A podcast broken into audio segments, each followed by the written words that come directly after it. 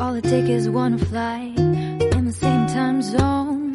Looking through your timeline, seeing all the rainbows. I, I got an idea, and I know that it sounds crazy, but I just wanna see ya. And oh, I gotta ask, do you got plans tonight?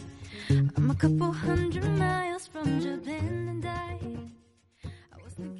Muy buenas, Tomodachis, Mamonacus, ¿qué tal? ¿Cómo estáis? Bienvenidos, bienvenidas al primer Japonizados Viajeros de la quinta temporada de Japonizados Podcast. Pues sí, eh, teníamos muchas ganas de empezar este, este nuevo contenido enfocado principalmente al turismo, a viajes a Japón y, bueno, eh, no podía ser de otra manera hoy que, que empezar con, con un gran equipazo, incluso con, con todo el equipo de porjapón.com, que es nuestro nuevo patrocinador con quien vamos a hablar de cómo son esos viajes, de cómo se organizan y además el contenido de este primer Japonizados Viajeros trata sobre qué hacer en Tokio.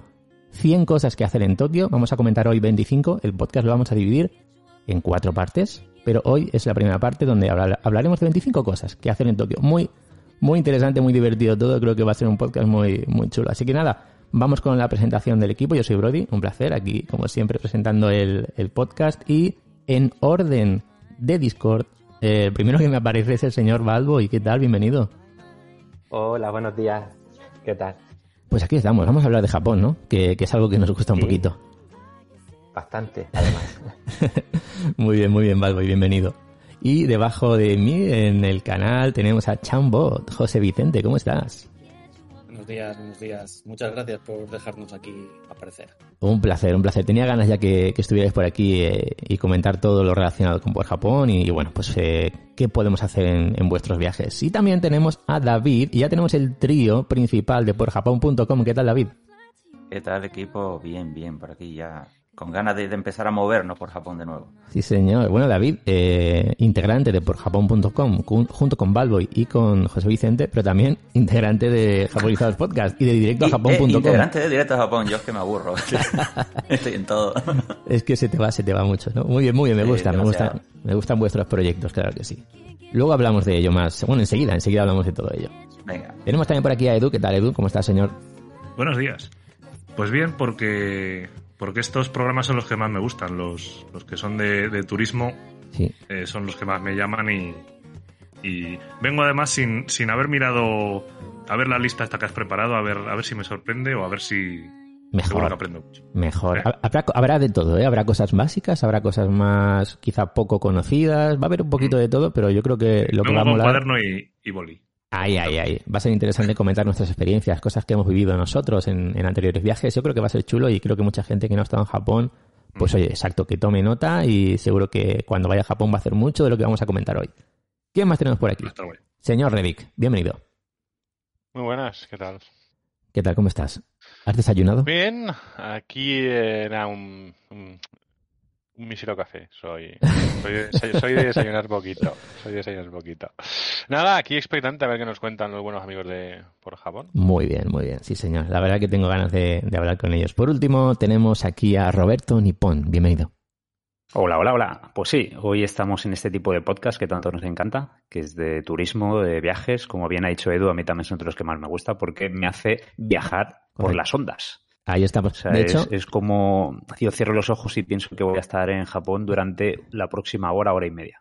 totalmente, Roberto. De hecho, tengo muchas ganas de, de- de hablar de todos estos 25 puntos porque va a ser como estar ahí. O sea, va a ser como recordar esos momentos y, y creo que va a ser muy chulo.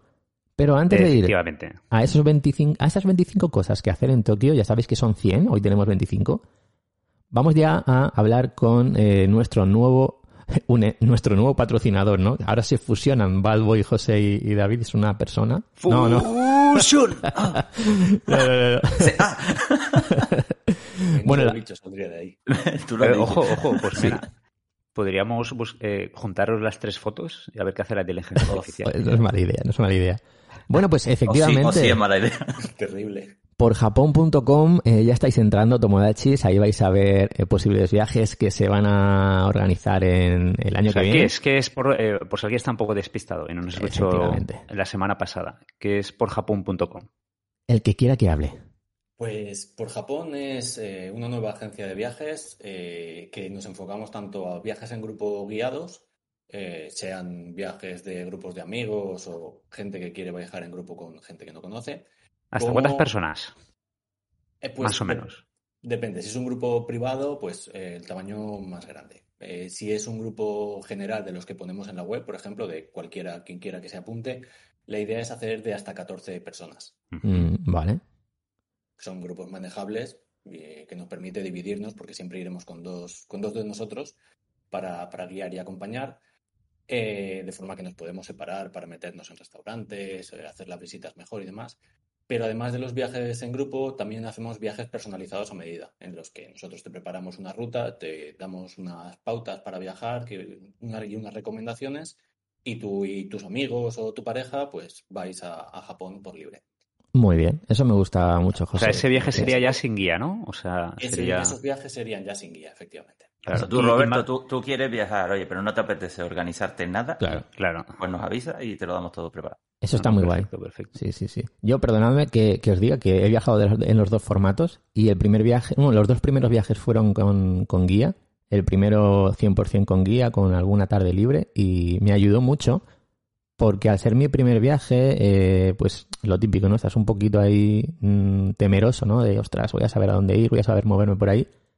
Y la verdad que tener un- una empresa detrás con, con guía que te ayude, que al final es como, como un colega más del grupo, ¿no? Que va contigo, te ayuda en todo momento, pues eso yo creo que, que mola mucho. Y luego ya más adelante, cuando ya tienes más conocimientos de Japón, pues eh, ir por libre. Y tener las dos opciones con vosotros, pues mola mucho. Mm. Sí, además también, bueno, intentamos eso, que, que somos uno no nomás. Si hay que cambiar alguna parte del viaje, porque no sé, imagínate que hay cinco o seis personas que quieren ir a un sitio Claro. en concreto, pues no es algo cerrado, entonces eh, lo, lo- lo vamos ma- manejando así. Claro, eh, además habéis comentado que muchas veces vais con dos, con dos guías, ¿no? Entonces, imagínate que alguien, pues un grupo, pues quiere ir a una zona un poquito más friki, a algunas tiendas más friki, a lo mejor otros quieren ir más a un museo más tradicional, pues podéis hacer esa división, ¿no? Sí, exacto. Hacemos eso y también, bueno, al principio intentamos ayudar pa- eh, para que puedan entender cómo se, eh, cómo, cómo fu- funciona el metro, el tren, para que ya ellos también eh, se vayan a soltar, ¿no? Que, que vayan un poco más, más tranquilos. Exacto, porque una parte O sea- importante que también le vamos a dar tiempo libre a la gente, ¿sabes? No O sea, es todo el rato siguiendo un grupo o tal, O sea- sino que, oye, vas a tener tu tiempo por si te quieres ir de compras, hay un sitio en concreto que quieres bien. visitar. Muy bien. Vale, vale, vale. Y una, y una pregunta, por ejemplo, eh, he estado viendo en porjapo.com que ya pone algo de abril, ¿no? Del año que viene. Sí, así es. Ya estamos mirando para. Incluso estamos intentando a ver si podemos organizar algún grupo para este año. Ah, muy bien. pero Conforme está la situación de poco clara, eh, no lo tenemos todavía seguro. Pero para el año que viene, que ya damos por hecho que sí que se podrá viajar. Mm. Si no, como hace tres años, sí que sin ningún tipo de limitación excesiva. Sí, sí, sí, yo también lo creo. Sí, sí, sí. Vale, entonces, eh, pregunta sobre. Vamos a pensar en ese viaje. Yo es que estoy interesado en ir en abril. Eh, tengo posi- dos posibles viajes, uno de ellos sería Japón. Entonces, vale, yo ahora me planteo, yo no os conozco, ¿vale? Yo soy un, un Tomodachi o un Mamonaku, creo que más Mamonaku.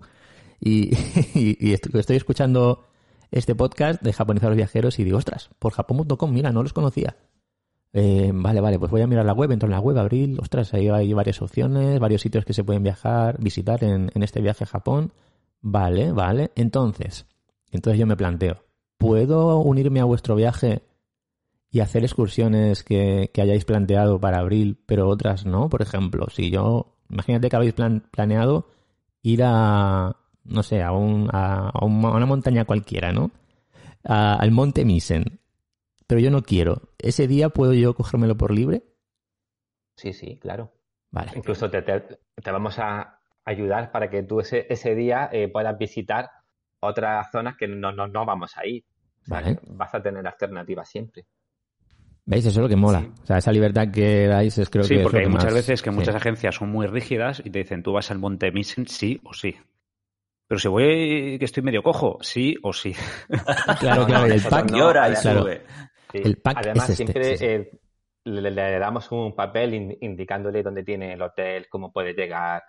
Estamos también trabajando en una pequeña aplicación para que lleven todo tan, también Ah, qué guay, ahí. muy bien. Entonces, claro, eh, se pueden mover por libre pero luego van a saber regresar al sitio. Claro, se le van a dar todas las herramientas para que... Y se luego, mover.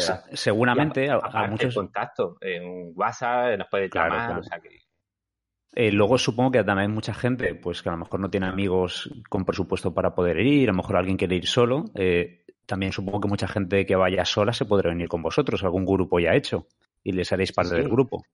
Claro, eh, de de hecho es común. O sea, en otros así grupos que hemos estado haciendo dos antes, era así. Más gente que conoce, o sea, va a lo mejor un grupo de dos, de tres, va uno suelto. Entonces al final, bueno, siempre van haciendo migas y al final, al final sale todo bien. Se lo van a pasar bien. Qué bueno. Mira, os-. Qué bueno. ¿puedo leer el itinerario previsto para el, el viaje de, de abril de 2023? Sí, claro. Dale, Mira, dale. lo estoy, estoy viendo ahora mismo en la web por japón.com y, y aquí tengo un itinerario de 14 días. Eh, llegamos a, Osaka, de Osaka nos vamos a Kobe, vamos a Kioto al día después, luego hacemos una visita en Uji, Nara, vamos a Nagoya, ruta Magome Tsumago, me gusta, Nagoya, eh, Ghibli, o sea, Nagoya, vale, vale, vale, el parque de Ghibli, muy bien, muy bien. Luego al día siguiente Tokio, otro día por Tokio, genial. Varios días por Tokio, son muy interesantes.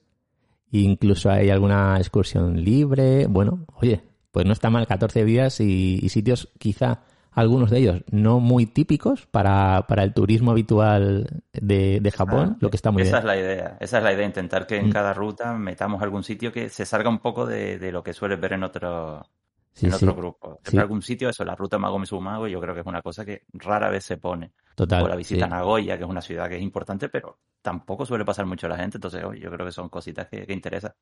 Oye, muy, muy bien. Entonces alguien está por aquí viendo esto y dice, ay, me interesa. Pues justo ahí hay un botón que pone me interesa. Y ahí te apuntas y también tenéis una, un correo electrónico, ¿no? De reservas o un número de teléfono. Sí, nos pueden contactar tanto vía web como móvil, incluso por el chat. O por, Y, o bueno, por el grupo de página- Telegram. O por el grupo, sí, por donde, por donde sea. Estamos en muchísimos sitios. Sí, sí, sí. ¿no? Y también ponemos, o sea, dejamos claro qué es lo que se incluye y qué no, ¿vale? Pero siempre hay Ajá. también dudas de, ¿me va a incluir el JTR, el seguro, tal? Bueno, aquí viene, viene todo explicado, incluso pueden escribirnos para preguntarnos. Muy bien. Vale, el correo electrónico que lo tengo aquí es eh, reservas arroba porjapón.com y el número de teléfono es 666-620-305. Si queréis hablar con el equipo de porjapón.com directamente en nuestro grupo de, de- de Telegram, lo podéis hacer. Ya sabéis, es directo a japonizados, nos pedís acceso y, y yo creo que no va a haber problema. En cualquier duda o consulta, pues oye, Nada, van a estar encantados de, de responderla. por supuesto. Pero es que además, si lo, si lo piensas, porque ya les conocemos a los tres de, de Sí. memoria, y lo estaba pensando el otro día, y esto no es peloteo, ¿eh? Por ejemplo, Valboy, joder, la experiencia que tiene Valboy en, en viajes organizados Sí, a sí. Japón, eh, José Vicente es una enciclopedia de Japón. Cualquier cosa que preguntes, ahí eh, le ves en el grupo de Telegram, si es que sabe más que nadie, el jodido. Eh, sí, Y luego- totalmente. La pasión que le pone David a, a todo lo de Japón, a mí no se me ocurre mejor equipo para si tú tienes que, orga- que, que contratar un, un equipo para que te prepare el viaje o recomendar a un amigo si quiere ir eh, o lo que sea, joder, no se me ocurre mejor equipo. Ahí te estamos. has llevado su vida de sueldo en directo a Japón. Eh, No, bien, muy bien. Sabes que lo digo de verdad. pero os falta que- un canallita, os falta un canallita. Pero bueno. Sí. Bueno, no te creas que José Vicente aquí Balboy tienen su lado, ¿eh? Pero me gusta mucho, es que estoy totalmente de acuerdo, Edu. eh, al final eh, sois prácticamente parte del equipo todos. eh, ya nos conocemos todos muchos años y, y yo, yo creo que, que es lo que dice Edu, ¿no? Que oye, si vas a irte a Japón y quieres a alguien que te ayude, pues creo que este gran equipo es perfecto. Porque es que son súper cercanos, les encanta Japón, tienen mucha experiencia. Balboy ha hecho muchos viajes, José también, David ha estado muchas veces en Japón. Y, jolín, es que yo creo que, que, vamos, que no hay dudas que, que preguntarles, que seguro que vais a hacer algo con ellos, algún viaje chulo. Y, y bueno, que van a estar con nosotros, yo creo que ya para todo el tiempo que dure japonizados, que, que no sé cuántos años más va a ser, pero vamos, yo me imagino con vosotros ya todo ese tiempo. Y que luego mucha gente le gusta ir en grupo. O sea, yo, por Que ejemplo, sí. tengo, tengo que decir que yo he ido muchas veces solo, he ido con, o sea, he ido con familiar, pero muchas veces ir con un grupito así de gente, pues a ver, también haces unas actividades, conoces a un tipo de personas que a lo mejor en tu día a día no las puedes conocer Claro. y al final eso enriquece la experiencia del viaje. O sea, que, ya no solo también como agencia, sino también como esa oportunidad de, de ir con un grupito divertido, gente maja, porque yo supongo De- que mucha gente de los que hecho, serán mira, seguidores del fíjate. podcast.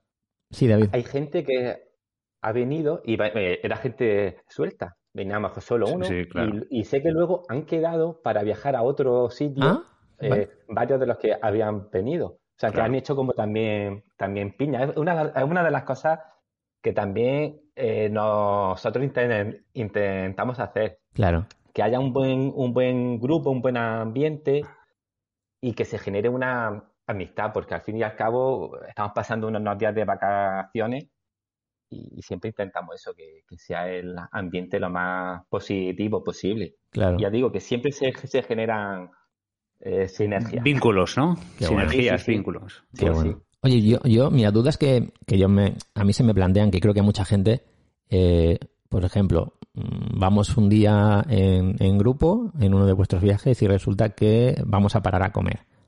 Y bueno, eh, habéis buscado varias opciones de comida por la zona, porque sé que hacéis esas cosas, para, para todos los gustos, ¿no? Pero yo quiero sushi, y cinco personas quieren katsudon, y otras tres quieren ramen.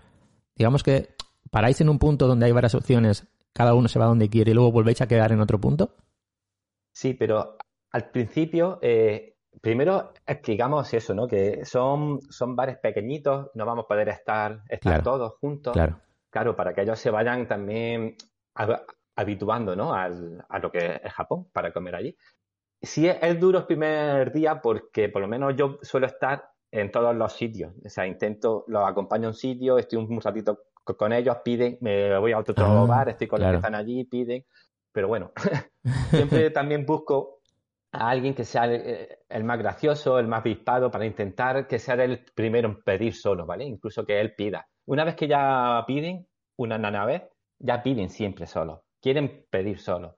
Entonces, claro, tienes que estar siempre pues, al principio tirándole un poquito, ¿no? Para que ellas se lancen. Pero una, una vez que ya, sí, sí, sí. ya ven y comprenden cómo va allí, allí todo, va todo ya súper bien. Claro, También yo- es parte de la experiencia, ¿no? O sea, es. esas cosillas Claro. tiene, tiene sus historias. Claro son, Sí, son, sí. es esa pequeña preocupación del primer día de, oye, ¿cómo voy a poder ahí comer si no sé japonés? El No os idioma, preocupéis. claro, si yo no sé, el- Sí, claro, yo no sé hablar japonés, no sé a lo mejor inglés. Bueno, pues tú estás allí, les ayudas un poquito claro. y ya van luego ya sueltos, vamos, tienes que coger y pararlo. Y no solo el idioma, es que muchas veces directamente la gente no sabe ni qué ingredientes lleva un plato. eh, exacto. O sea, no saben qué tipo de comida pueden pedir. Entonces, y, y- y otra cosa que no hemos comentado, lo mejor de todo, no lo mejor de todo, sino una de las cosas guays de porjapón.com es que eh, van a estar con vosotros en Japón. A veces con dos, a veces con uno, ¿no? Pero os van a ver y os van a, os van a conocer. Que gente, Tomodachi Mamonakus, que escuchan el podcast de- durante estos cinco años, pues eh, yo creo que también va, va a ser guay, ¿no? Poder conoceros en Japón. Hombre, la verdad que a mí me haría ilusión que, Hombre, que David, en tú tienes, grupito- tú tienes un grupo de fans enorme. es- es mi madre, mi mujer. Y ga- Yo y creo que paramos ahí. Y tus gatos. No, pero a mí me, me haría un montón de ilusión, Jolín, que en algún grupo viniera gente que esté en el grupo de Telegram o que Pues me sí. diga, mira, les he escuchado en el podcast o he visitado directo a Japón, ¿sabes? Jolín, a mí eso me, me llenaría un montón. Y Yo estoy que seguro de que conocerlos alguno- allí y conocerlos. De de hecho, yo he conocido a varias gente del club, allí directamente, pues porque sé Qué que guay. estaban allí y hemos quedado un día pues para tomar un café, una cerveza. Entonces, al final, pues, joder, es algo que también mola. Mola bastante. Pues ya sabéis. conoces gente con el que estás día a día, que a lo mejor pues estás comentando algo en el grupo. O sea que, muy Mm. chulo. Oye, pues muy guay, ya sabéis, Tomodachis, por japón.com, tu agencia de viajes especializada en Japón. Ahí lo tenéis. Muy bien, muy bien. Pues eh, seguid por aquí, ¿vale? Eh, cualquier duda ya sabéis que podéis hablar con ellos por todos lados. Eh, entráis en porjapón.com, tenéis los métodos de contacto, tenéis el grupo de Telegram. O sea, no, no os preocupéis.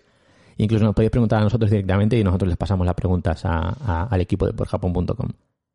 Así que, si os parece, vamos ya con esas 25 cosas que hemos preparado hoy para hacer en Tokio, porque claro, después de contratar con porjapón.com, os vais a Japón y, decís, oye, mira, yo quiero hacer cinco cosas de estas que, que escuchan en japonizados viajeros. Así que un poquito de música y enseguida venimos con esas 25 cosas que hacer en Tokio.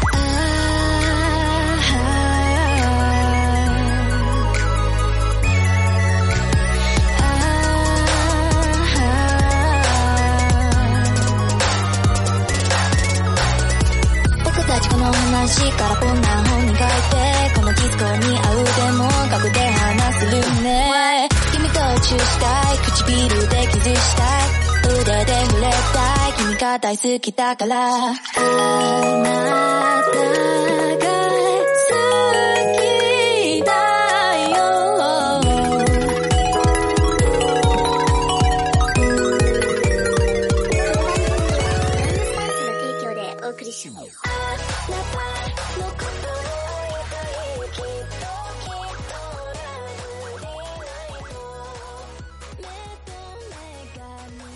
Bien, bien, Tomodachi Mamonacus, pues eh, sí, sí, sí, estáis planeando ahí ya viajar a, Japón y vais a hacer muchas cosas, os van a sorprender muchas otras, pero bueno, hemos preparado 25 cositas, eh, algunas de ellas muy básicas, m- bueno, quizá no las conocéis, pero nosotros hemos hecho muchas veces eh, cositas que vamos a comentar, ¿vale? La primera de ellas es algo que a mí me, encanta. Al final, esto lo he preparado, entonces son cositas que a mí me gustan mucho. Una de ellas es entrar en un convini. Bueno, no sé qué, porque es que para mí eh, la primera vez que entré en un convini eh, fue espectacular. Eh, esos, esos, esas tiendas de conveniencia de 24 horas que tienes de todo, esos sándwiches que me encantan, esos, eh, esas papas raras que encuentras ahí, esos cafés eh, con leche, no sé, tienes de todo, ¿no? No sé si tenéis alguna anécdota de algún convini o, o qué pensáis, pero yo creo que son los salvadores, uno de los salvadores de, de los viajes a Japón. El que El quiera, ¿eh? Del 7-Eleven. El pollo frito ahí. Hoy el pollo frito, madre mía. Claro. El, car- el, el Bueno, sí, que es verdad sí. que eh, habíamos dicho de 25 cosas que hacer en Tokio. Sí que es verdad que combinis hay en todo Japón. Sí.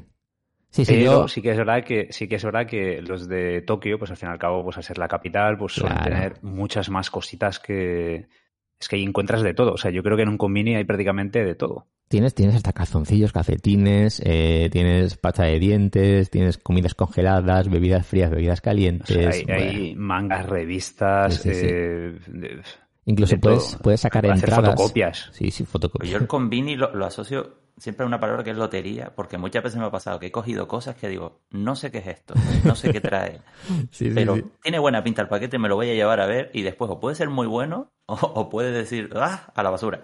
Es verdad, ¿eh? Pero me encanta, o sea, es como entrar a una tienda como si fuera un niño y ves juguetes y vas eligiendo y dices, esta cosa que rara es y tal. A mí me encanta la experiencia. Es, es muy guay y, y suele, suele haber, bueno, hay muchísimos, ¿vale? Entonces en Tokio, ese primer viaje, estás en Tokio y dices, ostras, em, se me ha hecho tarde, no me da tiempo a ir a cenar porque el sitio al que quería ir está cerrado, no pasa nada. Te vas al convini de cerca de tu alojamiento y seguro que encuentras algo, o sea, seguro. Incluso platos de, que te los calientan en microondas, de lo que quieras, y, o, o sushi en una bandeja, bueno, de todo. No sé cuál es vuestro plato favorito de, de convini. O- o- onigiri. Hoy sí, los onigiris. Oh, sí. Sí, Sí, eso. de acuerdo. Totalmente de acuerdo. Sí, sí, A sí, mí me gustan las, de bandejas de, onigiris, de lo arroz metes con en la mochila. Ay, ay, ay, ay. O sea, el, el tofu este frito que tiene como una especie de marinaje que es como dulce, que no sé ahora cómo se llama, Mm. que vienen con bolitas de arroz. Vale, que es como una fina capa de tofu. Sí, y- eso, sí, sí, que es como que tiene como el líquido, como que está empapado en líquido, pero no, no Sí, es sí, líquido, sí, es como sí. soja. Eso está bueno. es así medio bueno. dulzón. Buah, eso me encanta. O sea, eso. Los saquitos esos de tofu. Sí, sí, esos, Sí. esos, me encanta. Y, de verdad. Inari o sea, se llaman, ¿no? Está es muy bueno. No, no recuerdo. O sea, no recuerdo creo. cómo se llaman. Sí, sí, sí. Yo, Creo mira, sí. ¿Y. ¿y cuáles son vuestras cadenas de, de combinis favoritas? El Family Mart, yo creo. Sí, Bueno, yo son las más sí. completas, ¿no? Son las más grandes. Mm, Porque al Porque final acab- acabas eligiendo una porque tiene ese producto que a ti te gusta en concreto. sí. Y siempre sí. como que vas buscando esa. Sí, es que el, bien, el, pero- el 7-Eleven al final es un poco más mm, cutrecillo, ¿no? Más pequeñito, más...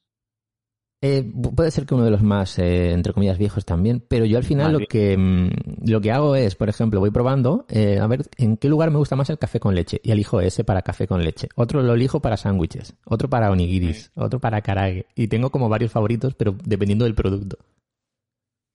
Claro, porque tener en cuenta que en los combinis no solo hay comida envasada, que es la gran mayoría, también ellos tienen comida recién hecha. O sea, bueno, tienen como unas bandejas de, de comida de, de todo tipo. Y la verdad que eh, te salva la vida. O sea, el es como, la definición es te salva la vida. Que sí, sí, total, total. Son tiendas O sea, pequeñitas. no encuentras, no, no encuentras un restaurante, no encuentras algo para... Y tienes que comer, comprar agua, líquidos, bebida, desayuno, eh, te salva la vida. Exacto. Lo veo algo perfecto para cuando no tienes mucho tiempo y además como turista pues son lugares que, que impactan mucho. Está claro que en Japón eh, hay supermercados de- como de toda la vida, de pues de locales, con productos locales, con cosas frescas más económicas, con ofertas, pim pam. Pero los convinis es lo que dice Roberto, son sitios salvadores. Y luego...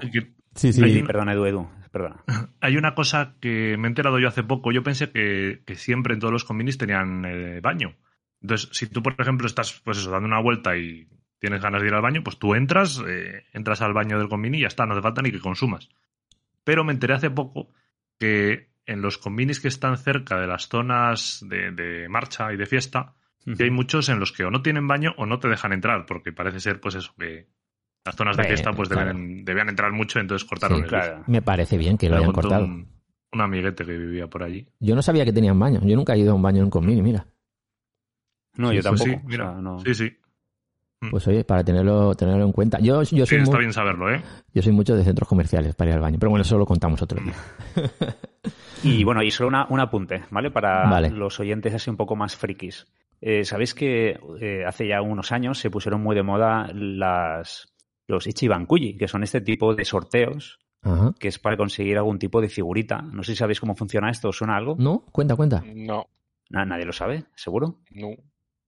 Yo, yo Bueno, no. el, los, el Ichiban Kuji, hay varias franquicias, por ejemplo, pues de Dragon Ball, de Evangelion, de, bueno, de un montón de animes. Eh, lo que hacen es que eh, tú compras una papeleta, en, este- en- bueno, se puede comprar en, mu- en muchas tiendas también de figuras, pero también en los, en los convinis, por ejemplo, en el, Fa- en el Family Mart. Entonces tú compras una papeleta y, y es como una especie de sorteo. Y con esa papeleta puedes optar a tener un premio eh, pues mayor, ¿no? Como una figura de las que se luego se pueden vender por 100 o 200 euros. Mm. ¿Y jugaste? No, yo no. Ah, Porque bueno. eso a lo mejor dura eh, son un fin de semana así en especial, o sea, que lo hacen, o sea, no lo hacen todas las semanas, lo hacen de vez en cuando y a lo mejor pues sacan unas figuras de una franquicia, por ejemplo, de Mm. Dragon Ball, pues de la serie de Namek y salen ahí cuatro o cinco figuras. Claro, hay muy poquitos premios y tú es como una especie de lotería. Vale. ¿Qué ocurre? Que tienes la ilusión de, por una papeleta que a lo mejor te cuesta, no sé, 10, que no sé si son, es que la- no recuerdo lo que cuesta, no sé si son 8 o 10 dólares. Y con esa papeleta puedes optar a ganar una figura de 100 o 200 euros. Entonces hay mucha gente enferma que hace cola en los convini para intentar conseguir esas figuras porque son muy exclusivas. ¿Y, y eso es en alguno en concreto? Bueno, eso lo- me imagino que lo harán en varios. Sí, eso lo hacen en casi todos los Mm. Family Mart cuando hay un, algún- cuando sale ese tipo de lanzamiento. Muy Esto bien. se llama Ichi- Ichiban Kuji. Bueno, pues eh, ya sabéis, aparte de comer, podéis entrar en uno de estos sorteos, que, que bueno, quién sabe, ¿no? Y nada, va- vas allí, te compras una papeleta de unos 6, 8 euros y puedes optar a una figura súper exclusiva de mucha calidad, porque los Ichiban Kuji son figuras de mucha, mucha calidad. Luego lo buscáis, ¿eh? Por Google y, y- y veréis. Muy bien, Y pues nada, es bueno, una cosa, una cosa curiosa más que se puede hacer los convini. las curiosidades de Roberto, sí señor, buen apunte, buen apunte. Vamos al punto número dos que, que podéis hacer en, en Tokio, que bueno, que es saludar a Hachiko en la famosa plaza que hay al salir de la estación de Shibuya, que bueno, que es un punto súper típico para los japoneses, donde quedan con, con sus amigos y demás, y, y bueno, Hachiko, quien no conoce a, a Hachiko, ¿lo habéis tocado? ¿Os, os habéis hecho supuesto. foto con él? Sí, sí, Por supuesto. Era una de esas cosas fijas cuando fui el primer viaje. Claro. Digo, tengo que ir a visitarlo y hacerme la foto. Yo hasta tenía una Yo- cita en Hachiko. Oh, Ah, oh, hostia. ¿Ves? Es que, es que se- se- este Roberto. O sea, yo tenía ilusión, o sea, algo que quería hacer, o sea, aunque luego nos fuimos, pillamos el metro y nos fuimos a Odaiba, pero... Quedar ahí, ¿no? pero que- quería quedar con una, una chica en Hachiko. O sea, tenía esa ilusión, de- era como un checklist, ¿sabes? Chiclin. Y, Qué grande, qué grande. Sí, y señor. quedé- tuve una cita en Hachiko. Está Y lleno de... mola, eh, la verdad que mola, te hace ilusión, tío. Es como Está algo guay, sí. que, has, que has visto en películas, has visto en, Sí, a lo mejor sí. en algún anime, doramas o lo que sea, y, y estar ahí en Hachiko esperando que venga la chica, joder, bueno, o al revés. O sea, mola. Sí. Qué guay. Sabéis que además de la estatua que hay en, en la plaza de la estación, Mm, en el mural que hay también en la pared de la estación, también está. Hachiko. Ujú. Y hace, creo que ya cinco años así, en la, muy cerquita de la universidad, abrieron, inauguraron una estatua en la que está no solo Hachiko, sino que está reencontrándose con el profesor. Oh, Qué bueno. Es, bast- es bastante bonita también. Qué bueno eso, qué guay. ostras. Sí, la estatua está, está guay. Y luego al Hachiko original le tienen disecado, ¿no? En, en la Sí, universidad. En el Museo de, de Historia Natural. Eso ya me va a meter. Ostras, eso creo que no lo... Está bien, pero yo no voy a ir. sí, sí, sí. Y, y luego, bueno, supongo que os pasará a todos los que vayáis a ver Hachiko, eh, es mucho más pequeño de lo que, de lo que creeréis. Ah, el, el- perrete. No, claro, o sea, no sé, yo pensaba que era como una estatua más grande, más la, Más- la- la plaza esa donde está como que era más grande y luego es una zona, la verdad, que muy, muy pequeñita. Sí. Sí, es, un- es como que hay unos O bancos sea, ahí, me llevé un sí, poco de sí, cuando sí. lo vi por primera vez, digo, ostras, Hachiko, pero claro, me lo esperaba, no sé, una plaza más grande, algo más... Claro, una- digamos que pequeñito. la plaza como tal es grande, pero donde está Sí, Hachiko está como hace más... como una curvita, ¿no? Hace con asientos y... Sí, sí, sí. Tú, tú has estado... bueno, tú, lo, tú lo viste, ¿no, Reddy? Cuando fuimos. Estuvimos ahí. Sí, sí, sí, sí. Fuimos en los dos viajes. Yo creo que es algo que hay que hacer. O sea, es, es algo que te marca, que estás en Shibuya, que estás ahí alucinando de cómo Sí, es Shibuya. Estás ahí con el perro de Hachiko, ves toda la gente ahí quedando, se saludan. Sí, ¿eh? además es que es un punto de quedar. O sea, Es- Hachiko es como el, Sí. un punto de, de quedar. Y desde ahí, pues nada, a visitar Shibuya, que, que tiene mucho por recorrer. Y, y bueno, y, y de hecho, vamos a contar un par de cosas ahora, ahora enseguida, el punto 3 y el punto número 4. Eh, pero voy a cambiarlos, según los tengo yo aquí en el guion, voy a hablar de, de- del parque Yoyogi. El parque Yoyogi, que, que para mí es imprescindible cuando estás en Tokio. Y si puede ser en domingo, mejor, porque ya sabéis que los domingos podéis ver por ahí a los rockabilis bailando con sus hijos, con sus hijas, pasándolo súper bien. Eh, la verdad que mola mucho. Y, y es un sitio enorme para ir, por ejemplo, te compras algo en el convini que hemos comentado hace un momentín y puedes almorzar, puedes merendar por ahí, te tiras en el césped, puedes jugar a fútbol. Bueno, es un sitio muy guay. Eh, es, es el cuarto parque más grande de Tokio, el equivalente a 11 Tokyo Domes. Y, curioso, una, una- curiosidad es que el primer avión que voló sobre Japón aterrizó en el parque Yoyogi. Bueno, uno de mis favoritos. ¿Qué decir? No sé. ¿Qué decir del parque Yoyogi? Bueno, Sí. Espera, solo quería hacer, perdona, eh, eh, quería hacer un apunte con Hachiko, ¿vale? Que, que también fue es un- Yoyogi, claro. No, no, ya lo sé, pero quería hacer una- un apunte que me, me acabo de acordar y que estuvo bastante guay. Cuando ganamos el Mundial de Fútbol España, todos los españoles que vivían en, en Tokio se juntaron en Hachiko y le pusieron la bandera de España y, y celebraron allí el Mundial. Madre mía. O sea, sí, así sí, sí. como, Era como en las ciberes de, bueno, que cada uno donde celebre los títulos de, su equipo, pero bueno, fue algo curioso también de, Pobre de que Hachiko se convirtió ahí en una Little Spain. Sí, señor, sí, señor. Bueno, y sobre el parque Yoyogi, que todos habéis estado, ¿no? ¿Os gusta? ¿Qué, opináis de él? Porque está como dividido en dos partes. Eh, no sé si... ah, claro que lo sabéis. Yo, yo, yo, lo que siempre hago, intento ir a visitarlo un domingo. Es Por lo que correcto. tú decías, aparte de los rockabilly, por la vidilla que se Sí. Sí. a la familia, ves a Sí, eso, a los sí. grupos de amigos ahí sentados, a veces practicando con instrumentos, jugando a deporte. Es que está muy guay. Bodas. es, es una pasada. A mí me gusta mucho. Eh, puedes ver incluso una boda japonesa celebrándose ahí. Eh, Pero en la parte, porque digamos que hay como dos partes del parque Yoyogi como tal, la parte de los, del templo y la parte de los rockabilis. Eh, está como dividido como en dos zonas, ¿no? Y, y es enorme, enorme, enorme. Y por ahí, bueno, por ahí eh, tenéis la estación recientemente reformada de, de ahí de la zona y es la de Harajuku, la, es la, la- la estación de. Harajuku Exacto. que hace poquito la, la han reformado toda. Antes era como una estación como muy tradicional, muy chula, eh, muy bonita, así como de madera y así. Y bueno, ahora es mucho más moderna, la, la reformaron hace, hace unos meses. Y, y bueno, pues a mí me encanta. Eh, y como me encanta el Parque Yoyogi, me encanta también, creo que a Reddick también, el Shinjuku Gyoen, el parque de, Sí, de Shinjuku, que fue residencia de un señor feudal en el periodo Edo. ¿Es tu parque favorito, no, Reddick? Sí, a ver, en general creo que, mm, bueno, como nos parecerá a todos, todos los parques así importantes de Tokio, la verdad es que son todos impresionantes. Pero este tiene algo, no sé, no sé, no sé el qué, no sé si es porque fue el primer parque al que, al que fui, pero tiene algo, tiene esto, lo, Sí. lo que dices tú, la, la residencia, los, eh, si no recuerdo mal, creo que también había una casa de, de estas del té dentro del parque, También. el- con los laguitos estos, eh, no sé, tiene, tiene algo. Tiene, algo que- tiene la que- caseta de la película de. ¿Cómo se llamaba? El, el Ah, sí, Jardín ¿cómo de las se llama? Palabras, Sí. ¿no? La Ah, peli esta ¿cómo se de, de sí, de anime. Sí, Sí. no me acuerdo el Sí, nombre. ¿El que- Jardín yo- de las Palabras es? Me hizo una foto ahí. Sí, sí, sí. Pero no- ya no me acuerdo. Sí, sí, yo también me hice. Exacto. fotos. tiene- A mí me sí. gusta bastante más este, el de Shinjuku, que el, que el Yoyogi. El Yoyogi, vale, sí tiene la zona del, del templo y tal, que está chulo, pero luego el resto, bueno, sin más. Un parque muy grande, ¿eh? Soy un, un hater. Eh, eh, es la que tú decías, eh, Edu. El jardín de las palabras. Sí, sí, Sí, sí, sí, sí, sí, sí. está chula esa peli, está chula. Está muy guay. Y bueno, la verdad que los dos son, son muy chulos. El de Shinjuku tiene mucho encanto, ¿eh? La verdad que sí. Los con los cerezos en flores, una pasada. Sí, sí. eh, Para No. hacer fotos, el de Shinjuku es mucho más bonito que el de Yoyogi. Yo diría, yo diría que sí. Yo diría que- El de El Yoyogi. de Igual, por Yoyogi es que tuvo también éxito hace bastantes años porque podías ver el cosplay allí. Entonces yo creo que era uno Sí. de los, claro, que te animaba a ir, ¿no? Querías ver a la gente haciendo el cosplay. No me acuerdo, 2005, 2000, hasta Ay, sí. 2010 quizá que estuvieran por allí. Sí, yo lo, yo lo vi. Y- Sí, sí, sí. Sí, y claro, y entonces, claro, ya iba, ¿no? Eso era una aliciente. Lo de los rockabilly también, pero quizás yo creo que tuvo ese, ese tirón por eso. Bueno, por eso y porque está al lado Takeshi Tadori, ¿no? Que luego hablará sobre También, también. No sé si entra hoy o lo comentaremos eh, el próximo Japonizados Viajeros, pero, pero sí, sí.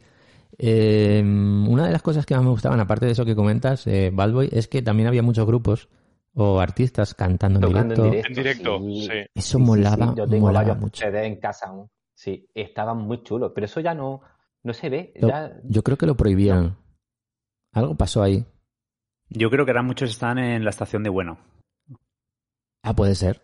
Puede ser. Porque yo las últimas veces eh, he visto muchos artistas tocando cerca de las estaciones de Bueno, lo típico que están ahí vendiendo CDs y haciendo Sí, sí, publi sí, de sí. sus grupos.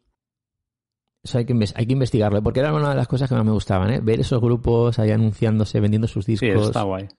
junto eso, con los rockabilis, con el cosplay. Era un lugar increíble. Y luego, bueno, decir que estamos hablando de que Tokio es una urbe gigantesca de rascacielos, de templos, de todo, pero sí que es verdad que tiene esos espacios verdes Mm. que le dan vida, o sea, que tienen su propio Central Park, ¿no? De, de Tokio. Te olvidas que estás en O sea, Tokio, eh, ¿eh? Sí, sí, sí. Y que sí, sí, que lo hemos comentado muchas veces. En, te metes dentro del parque en la parte, digamos, central y es que no oyes ni un coche, no oyes más que los pájaros. sí, sí. Además que son parques grandes, grandes. O Sí, sea, sí. No, no es el típico parque pequeñito, no, no. Son parques, espacios verdes bastante grandes. Qué bueno. Bueno, punto número 5. pasear por Asakusa y visitar el templo Sensoji, el templo más viejo de, de Tokio, conocido como el Asakusa Canon Temple. Es un templo budista y, según la leyenda, en el año 628, dos hermanos que estaban por ahí pescando eh, sacan del río sumida una estatua de la diosa Canon, diosa de la misericordia, y eh, aunque la devolvían al río, siempre volvía, siempre les volvía. Entonces se dice que es por eso, eh, por lo que se construyó el, el Sensoji en Asakusa, y, y bueno, eh, por eso está ahí cerca de, de la diosa Canon. Por esa razón lo construyeron ahí. Mm. Y la Yo- construcción finalizó en el año 645. A ver, un sitio muy Yo chulo. que- que- quería hacer una recomendación. eh, en Tokio, bueno, en todo Japón se pueden alquilar yucatas. Hombre, pasear por aquí con él, claro que sí. Entonces, claro, yo creo que si algún día tienes que tener esa experiencia, para mí hay dos, o sea, dos momentos clave para tener esa experiencia. Una sería eh, alquilarlo para hacer un paseo y pasar una tarde, al atardecer, al anochecer, ver a Sakusa de noche, cómo se encienden las, los farolillos. Yo creo que es el momento ideal para, para hacerlo en Yucata. En Asakusa es buen, buen lugar para hacerlo, sí, sí, sí, sí. Sí. Sí, porque además Asakusa es como... ¿Alguno de vosotros, alguno de vosotros ha alquilado alguna vez algún No. Yucata? Yo no. No. No, de momento no. Pues, pues mira, una Me quedé cosa con más que- ganas. eh, tenía, vi una tienda, además allí en Asakusa, de, de yucatas de segunda mano y me quedé con ganas de, de pillarme uno. Pero al final, bueno, pues Mm. otras cosas más para volver. Asakusa me, Y- me gusta, ¿eh? Es como un pequeño... Como un pequeño Kioto en Tokio, ¿no? es- es un viaje en el tiempo Mm. dentro de la urbe de Tokio, ¿sabes? Sí, exacto. Dentro de lo que es Tokio, Asakusa me gusta porque tiene otro, otro ambiente, tiene otro rollo. Aquí he hecho en falta a mi vecino de, de barrio de Asakusa, Abro. Sí. Él y yo queremos vivir aquí. Sí, sí, sí, se Ir acoge a bien. la casa Asakusa. Para mí, te digo, es mi barrio de, de Tokio. No solamente El por el, todo, el ¿eh? El de todo. yo creo que de muchos, ¿eh? al final. Sí, Mucho No, de- sí, sí. Yo creo que de en la agencia de Por Japón deberíais intentar buscar un alojamiento cerca de Asakusa. En la, en la- en la sede. en Japón, la pondremos allí. Mm. No, no, pero En sí, un pero- vídeo de. Al lado de un De sitio que hagan melón pan. Oh, guay. Mm. en un vídeo de Naka comentaba que era como que allí se consideraba que era como un barrio para, de viejos. Ah, bueno, pues bien, no, me- no tengo problema. Pues Entonces, por eso a lo mejor tiene totalmente. ese tufillo Ya tenemos, años ya, 60, 70. ya tenemos una edad, es igual. Sí, a, lo mejor por eso me llama. No, y, y además que es un Mm. barrio, no sé, que a mí me, me- me- Así como Tokio lo ves muy acelerado, Shinjuku, eh, Shibuya, que Sí. es muy frenético, vas allí, tío, y te lo juro que te sientes tranquilo. O sea, es como que, como que Tokio se, se ralentiza. Es verdad, No, de ¿eh? repente estás eso en el Sensoji con un montón de turistas, pero te pierdes un par de calles más atrás Sí. y estás eso en callejones, en silencio. y encima algunos de mis restaurantes favoritos están por la zona, más Sí, sí, sí. todo el ambiente alrededor. Está muy. Pero ¿Y lo habéis visitado recomendable. de noche? O sea, ¿lo habéis visitado Sí. de noche noche? Sí, sí, sí, sí, sí, sí, una maravilla. O sea, yo creo que gana mucho de noche. No sé por qué, pero cuando ya no están los turistas, que ya se han vuelto a los hoteles, ya están durmiendo, es el momento perfecto para, avisar, para visitar a Sakusa. A mí por lo menos me gusta más de noche incluso que de Sí, sí, sí, a mí me encanta. Y luego el parque que está detrás del templo, que se ve de fondo el parque de atracciones. Sí. O sea, es darte un paseo por ahí de verdad, que es algo... eh, ¿Habéis entrado re- en el- en No, no.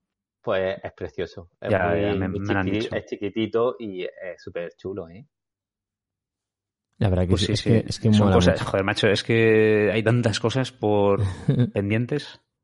Qué guay, qué guay. Oye, Una, una sí, sí, sí, observación sobre esto, eh, por experiencia propia. Yo, lo típico que cuando vas allí de viaje, quieres madrugar mucho para aprovechar el día máximo y tal. Pues me presenté allí en, en el Sensoji, pues no sé si fue, era a las, a las 8 de la mañana o Bueno. lo mismo hasta antes. bien, ocho, ocho Y está sí. bien. Sí, pero claro, toda la, la calle Nakamise, que es la que, la que va directo No, al, templo, que está llena de tiendas, Claro. estaba todo cerrado, claro. Hasta Claro. las 10 o así no empezaban a abrir Claro, nada. sí, sí. Lo que sí que abre en Edu eh, son muchos restaurantes de soba y... Te lo digo porque yo vivía, siempre Mm. vivía los hoteles cerca de Asakusa y am- eh, lo típico que te- el jet lag te hace que te levantes súper pronto. Yo Sí. me he comido un plato de soba a las 6 de la mañana en Asakusa. bueno, Qué bueno, sí, sí, sí, sí. Oye, muy bien. o sea que ahí, o sea, y te digo una cosa, empiezas el día a tope. Qué guay. Pues oye, lo que decía Edu, el- en Nakamise Dori, que es el paseo que hay hasta el Sensoji, es otra de las cosas que hay que hacer si estás en Asakusa, si estás en Tokio, y, y atravesar la, la Kamira- Kaminarimon Gate, que es por donde está el farolillo este gigante. Y, y bueno, es un lugar perfecto, ¿no? Para comprar souvenirs. Puerta de los Truenos. Qué grande. Qué grande. Qué sitio más, más guay. Es un sitio que te impacta. Es que además estás ahí y desde ahí ves, bueno, luego decimos lo que ves desde ahí, una torre muy grande que hay por ahí. Yo creo que hoy vamos a, o sea, vamos a recomendar en ese podcast 100 cosas, pero podemos decir que para mí Asakusa está en un top 10, pero, Sí, para mí también. de sí, sí. cabeza. O, sea, Sí, eso, o sea, eso es un más que tienes que hacer. O sea, Sí, señor. Y, y antes de, de seguir con más puntos, no quería olvidarme de, de otra cosa que quería comentar, porque estábamos en Hachiko, estábamos en, en Shibuya, el cruce de Shibuya. Ah, bueno, eso, pero eso es- está como un punto aparte, ¿no? Yo Claro, creo. o es sea, un punto merece- aparte. Sí, sí, o sea, sí, cruzar sí. El, el cruce de Shibuya es un- una experiencia vital. Claro. Lo, lo que pasa es que, Brody, con- mm, perdón que os interrumpa, te has dejado una cosa importantísima. Ah, cuenta, en cuenta. Asakusa y en la visita al, al, al templo. Ajá. Adelante, adelante. Ah, qué bueno, pero, hacer? pero ¿Qué- qué- algo, algo de comer. Sí. Eh, Hombre, sí, sé por dónde va. Lo- Ah, que está, está después o algo. ¿o qué? No lo sé, pero lo puedes contar como otro, otra cosa súper espectacular que hay que hacer. Claro, que ya, que estás, ya que estás en, en el viendo el templo, Sí, sí, sí. justo detrás del templo, nada, no, no llega ni a cinco minutos andando, tienes el Kagetsudo, Sí, señor. la tienda, el, bueno, tienda, el, el hornito, como Sí. lo quieras llamar, donde te puedes comprar un melon pan recién hecho, crujientito que, oye, pues llegas a primera hora, desayunas ahí un melon pan con un café de una vending machine y empiezas el día con, con mejor energía imposible. Buah, ya te digo. Es uno, ya sabéis, eh, seguro que hay muchas tiendas de Melon Pan. Estoy completamente Mm. seguro. Hay muchas y muchas muy buenas. Pero para nosotros esta es la, la que más nos gusta, la que La más cariño. Le tenemos mucho cariño. Un Melon Y- Pan recién hecho ahí. Sí, sí, sí, Es un placer, es un placer. Y luego, que siempre, siempre se me olvida el nombre. ¿Cómo se llaman los peces estos de tipo hojaldre que llevan Ah, pero- anco? Los que llevan anco dentro. ah, Como sea. eh, somos expertos en Japón y no nos sabemos esto. Yo es que eso no, yo el primero. nunca los he probado. yo lo No, probé- pues mira, en la eh, eh, ahí en- eh, ahí en Yo me comí uno allí. Yo me comí Claro, uno allí. El taiyaki, dice. Taiyakis. Eso, joder. Eso es, eso es. Ah, el taiyaki, Pues allí, allí en Asakusa hay un, un puestecito también súper tradicional que hacen los pescados de. O sea, Claro, es este que cuidado, que, lo llama pescado, pero no es que sea un pescado, sino que No, tiene no, no, forma. es, es- tiene forma de pez, Vale. pero es dulce. Y, y hay unos que es con anco, ¿vale? Que es la judía esta roja dulce. Mm. Y le penden también castañas. Oh, Ostras, de castañas también. Sí, sí, castañas y anco. O sea, eso de verdad es una combinación que te comes eso y dices, soy Dios. O sea, Oh, yeah. Es que es droga de la buena. y, ¿eh? y te lo hacen recién hecho. Y ¿eh? es un es un lugar- ahí- Eso, eso después del soba. Eso está muy cerquita de. Sí, A las ahí diez en de la Asakusa. mañana. O sea, te Vale. das un paseo y de verdad que lo encuentras. O sea, te- que Asakusa tampoco es tan grande. Que bueno, ya sabéis, mira, estamos en Asakusa. Eh, visitas el, el Sensoji. Pasas por, por el paseo lleno de tiendas. Compras algún que otro souvenir para algún familiar o algún ser querido. Y luego te vas a desayunar ahí a, a comer el melón pan y luego el taiyaki. Es que, todos, es que no para de mejorar el día. Y, Sí, sí, es sí. por la mañana. es que es genial. Qué guay, qué guay. Muy bien. Un Bueno, crujientito, recién hecho, calentito. con anco y castañas asadas. Buah. Buenos O sea, de verdad, apuntes. eso es. eh, Es Dios. Y si después de todo eso decís, pues mira, ahora ya me voy a, a Shibuya, visito a Hachiko y me voy a flipar con el cruce de Shibuya. O sea, la cantidad de gente que empieza a pasar de todos los puntos, los que salen de la estación, los que van a la estación, los que vienen de comprar ropa en, en los centros comerciales que hay en Shibuya, los que salen del cine, que hay ahí cerquita, los que salen del Starbucks, que está, que está todo, sí. todo, todo ahí. Es brutal. Yo Lo que sí que recomendaría, eh, si, es tu, si es tu primera vez que vas a cruzar el cruce de Shibuya, lo tienes que hacer al anochecer. Eh, Sí, es más impactante O sea, seguramente. Sí, claro, sí, sí, tienes sí. que hacerlo ya cuando están los neones, las luces encendidas. O sea, eso ya es otro rollo. Es muy guay. Y ya Porque consigues... de día, de día mola, pero no tiene la misma magia que cuando lo haces de noche. Sí, a mí, a mí lo que más me impactó fue eh, esas pantallas gigantes. Sí, sí, sí, es que es de locos. O sea, es- todo el mundo de aquí habrá visto Lost in Translation, Sí, ese momento en el que Charles, ¿no? Scarlett Johansson está cruzando y mirando las pantallas, el dinosaurio ese que se mueve, o sea, de es una pasada. Es una pasada. ¿Cómo, ¿Cómo no te chocas con nadie? Ah, Porque yo no sé qué pasa ahí, que no te chocas. No, los japoneses tienen habilidades eh, extrasensoriales Eh, sí. para esquivar, para esquivar, mirando el móvil. Están mirando el móvil y te esquivan. Sí, sí, sí. sí. Es una pasada. Y, y es algo que al final te acostumbras, ¿eh? Y yo, yo, yo he conseguido ese nivel de, de evolución, de esquivar personas y cosas, y, y todo viene gracias a mis viajes a Japón. Sí, sí, sí. Soy un poco japonés en eso. Oye, ya que estamos en Shibuya, ya habéis visitado el cruce de Shibuya, os habéis hecho una foto ahí en el centro. Eh, recordad que en los centros comerciales que hay cerca, en muchos de ellos podéis subir, uno, o quizás dos o tres, para hacer una foto eh, que se vea el cruce de Shibuya desde arriba. Buscad porque hay, hay lugares que se puede hacer. Em, el Miyashita Park, otro punto de interés a visitar en, en Tokio. Es un, un- un parque que se construyó, creo recordar, durante la pandemia. Se abrió en verano de 2020 y, y es un sitio muy chulo, centro comercial con un parque integrado dentro del centro comercial a- abierto, con actividades deportivas, con cafeterías, hotel, restaurante. Es un sitio que, que yo, no- claro, no he estado porque... Tiene muy es buena totalmente ¿eh? nuevo. Sí, es algo nuevo de 2020 que está por ahí por la zona de, de Shibuya y, y creo que también hay, hay que visitarlo. Yo he visto vídeos de, de este lugar y me parece brutal. Es como un parque elevado, ¿no? O sea, es como un parque en altura. Sí, sí, sí, sí, es, es que es como un centro comercial integrado dentro de Shibuya, en la, en la propia Mm. zona de Shibuya, con todo. No sé Sí, cómo sí. lo han hecho, pero... Yo visité, mira, ahora que lo dices, eh, visité uno muy parecido en, en San Francisco. Ah, mira, qué guay. O sea, algo, un, un concepto muy parecido. Un centro comercial debajo y arriba Mm. un parque flotante eh, con árboles, Está muy chulo. césped. Sí, sí, o sea, es un concepto muy, no sé, le da un toque, un toque verde a la ciudad. Está muy Pues en chulo. el parque que tienen arriba, tienen para, si te gusta el skate y demás, pues tú te llevas ahí tu monopatín y puedes hacer ahí tus virguerías con el skate, tus olis y todo eso. Y, y al lado hay un, un Starbucks y hay gente por ahí sentada en, en unos banquitos tomándose... Está muy guay, es un ambiente muy chulo y, y- y yo creo que es un lugar a visitar, ¿eh? Cuando vayas a, a Shibuya. Miyashita Park. A Sí, mí lo, que más me ha llamado de, de la zona cuando he estado mirando imágenes y tal es la zona de, de restaurantes que tienen a nivel de calle. Buah, Una sí. hilera de. Pero Sí, una sí. gran cantidad de restaurantes de distintos tipos. Ya, de, es que- de Está muy guay. de soba, de no sé, tipos de carne. Sí, Y tienen muy buena pinta, ¿eh? Sí, Sí, o sea, eh, tener en cuenta que Shibuya al final es un punto de encuentro para ir a cenar, ¿sabes? Yo creo que vamos a ir a cenar por Japón. ¿Dónde quedamos? Shibuya. Yo creo que Shibuya y cenar y tomarte luego una copichola por ahí, yo creo que Mm. es uno de los puntos clave para ver ese ambiente japonés, porque sería un ambiente más de, de japoneses, a diferencia de Roppongi, que sería más de extranjeros. Exacto, exacto, sí, sí, sí, sí. Y oye, ya que estamos hablando de comer, de cenar en esta zona, pues eh, os recomendaría, como otro de los puntos de interés en Tokio, eh, probar la Mm. comida BQ Gurume, eh, que es lo que solemos comer los turistas, básicamente. Es la comida llamada de segunda categoría o de clase B, eh, que es muy sabrosa, rápida, barata, que tiene como un fuerte contenido cultural. Y eh, como curiosidad, la primera vez que supimos de esto fue hablando durante la entrevista con Hideki Matsuisa del restaurante Koishunka de Barcelona, que nos comentó acerca de este concepto, BQ Gurume.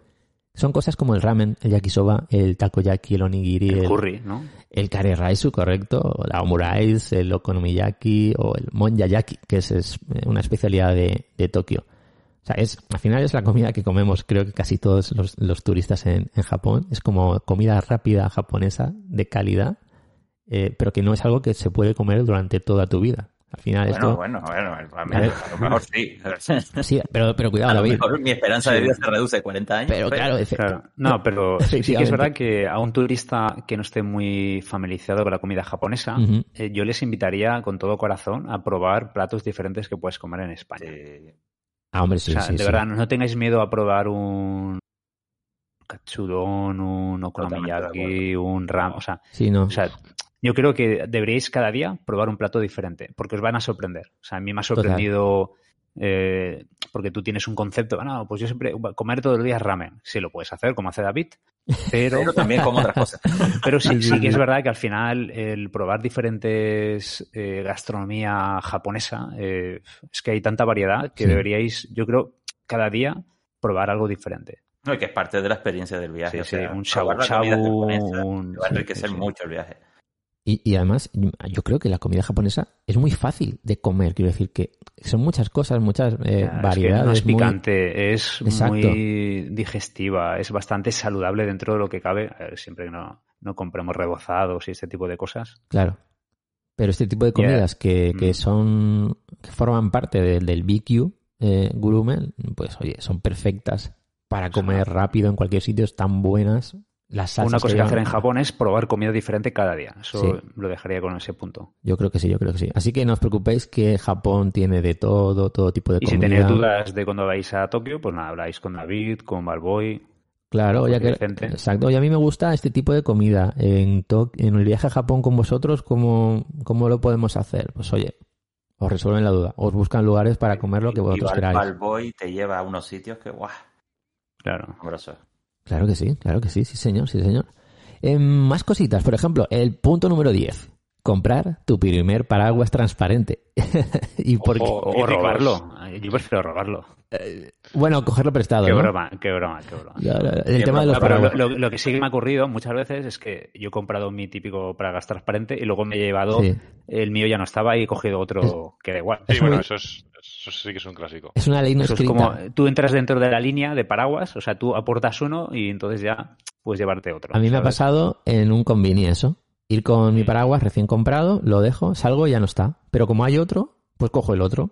Es como Claro. algo normal, pero claro, a ver, yo quiero el mío. Pero eso- bueno. Son todos iguales. Entonces, eh, ¿por qué lo de paraguas transparentes? Porque con el paraguas transparente podrás ver Tokio hacia arriba. Dirás, ostras, descubrirás Tokio a través del paraguas. Porque no habrás mirado seguramente arriba y dirás, ostras, pero si resulta que en las plantas superiores hay un montón de cosas. Que en Japón Claro, casi, ca- casi más que las inferiores. Correcto. No, no, así como en otros países, casi todo está en las plantas bajas, los locales, los comercios, restaurantes. En Japón, en otras plantas superiores, hay un montón de negocios. Hay un montón. Sí. Entonces, gracias a los paraguas transparentes, cuando llueve, diréis, ostras, mira cuántas Mira, cosas me hay ahí. acuerdo, me acuerdo precisamente en Asakusa, que lo comentaste tú, Mm, volviendo en el segundo viaje, volviendo al, al Ryokan, mm. em, de no sé de dónde veníamos. Me dijiste, ostras, mira, ahí esto es una cadena de yakitoris súper conocida que, Ah, sí, sí, más sí. es- que es que los yakitoris son en plan precios súper baratos, en Y- plan igual y no sé, entramos. un euro el yakitori, cosas. No llegamos a entrar. Ah, vale. Dijimos, a ver si, venga, a ver si cuadramos y nos pasamos y no nos llegamos a pasar. Creo que no nos una- pasamos, creo que no fuimos Claro, a, a ese en concreto, pero de la misma cadena fuimos a otro, me parece que sí. Mm. Eso ya no me acuerdo, pero me acuerdo de eso, que lo, lo- lo comentaste y claro, es una de estas cosas, claro, lo que pasa es que lo que nos puede pasar a muchos turistas o muchas personas que no conozcamos, no sepamos leer kanjis y demás, Ah, claro, claro, esto, no, esto no lo perdemos, claro. pero, pero está, está ahí, exacto. Es, Claro, es porque- una cosa súper súper curiosa. Estaba escrito en, en hiragana. Mm. Y lo leí. Vale, vale. Claro, esto es otro Mm. tema importante. eh, no, ya no es un punto de los que estamos hablando. Pero oye, que si podéis aprenderos el hiragana y el katakana en un mes, mes y medio, va a venir muy bien. Va a venir muy bien, sobre todo el, el, katakana, que es para palabras principalmente japonesas, para poder leer algún que otro sitio y decir, ostras, ahí venden ordenadores porque pondrá computa o, karaoke. Pues vais a ver en karaoke ahí en, en, en, en hiragana, ¿no? Pues bueno, no viene mal. Si os aprendéis el hiragana y el katakana, no viene mal. Pues sí, eh, paraguas transparentes para que os quitéis el miedo a subir escaleras y descubráis los pisos superiores. Ahí estamos. Otro punto. Omoide Yokocho. Hemos hablado hace unos segundos de yakitoris. Pues bueno, Omo- Omoide Yokocho es yo creo que uno de los lugares perfectos para comer yakitoris. Es un lugar que, que se conoce, se, conoció como el callejón de las meadas durante la Segunda Guerra Mundial. Y que, que me quedo sin voz. Y, y bueno, fue también mercado negro. Es hace muchos años. Ahora es eh, súper conocido por ir ahí a comer, a cenar unos pinchos, unos yakitoris, unas cervezas. Brutal. Sitio ultra recomendado. ¿Habéis estado todos?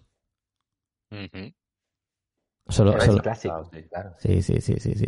Ahí la verdad que, que mola mucho. Si estáis por Shinjuku, habéis ido a dar una vuelta por ahí y si se os hacen las 7 o así, siete y media, 8, es perfecto para comer mm, dos o tres puestos, dos o tres locales.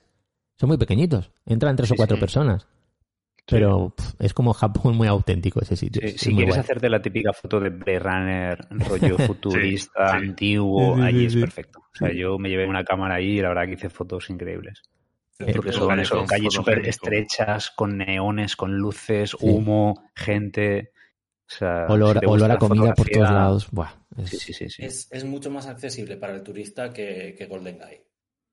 Mm. Sí, sí, Pues sí. Así. Admiten más eh, visitantes y turistas que Golden Guy y no te cobran esos precios de entrada que te cobran en los locales de, de Golden Guy también. Mira, cuéntanos, Sobre cuéntanos sobre Golden precios. Guy, José, que es un- uno de los puntos que no tenía puestos en, en el top 100. Pues Golden Guy es eh, dentro del barrio rojo, el barrio rojo. O sea, es En, Ujú. en lo, Shi- en lo Shinjuku. más, lo más de local nocturno en, en Shinjuku Claro. que hay Ujú. Eh, es Golden Guy, que son callejones todavía más, más estrechos que Omoide Yokocho, locales más estrechos todavía y con mayor acumulación de, de locales. A diferencia de Omoide Yokocho, es principalmente para bebida, pero también hay puestos donde podéis ir a comer, eso sí, siempre bebiendo. Claro. Vale, vale, vale. Yo sí que es verdad que ese tipo de... O sea, siempre he evitado ir a... Porque al final es que sabes que te van a hablar, ¿sabes? Es como... Ya, ya das por hecho de que una cerveza allí o una copa allí te va a costar mucho más cara que en, que en otro sitio.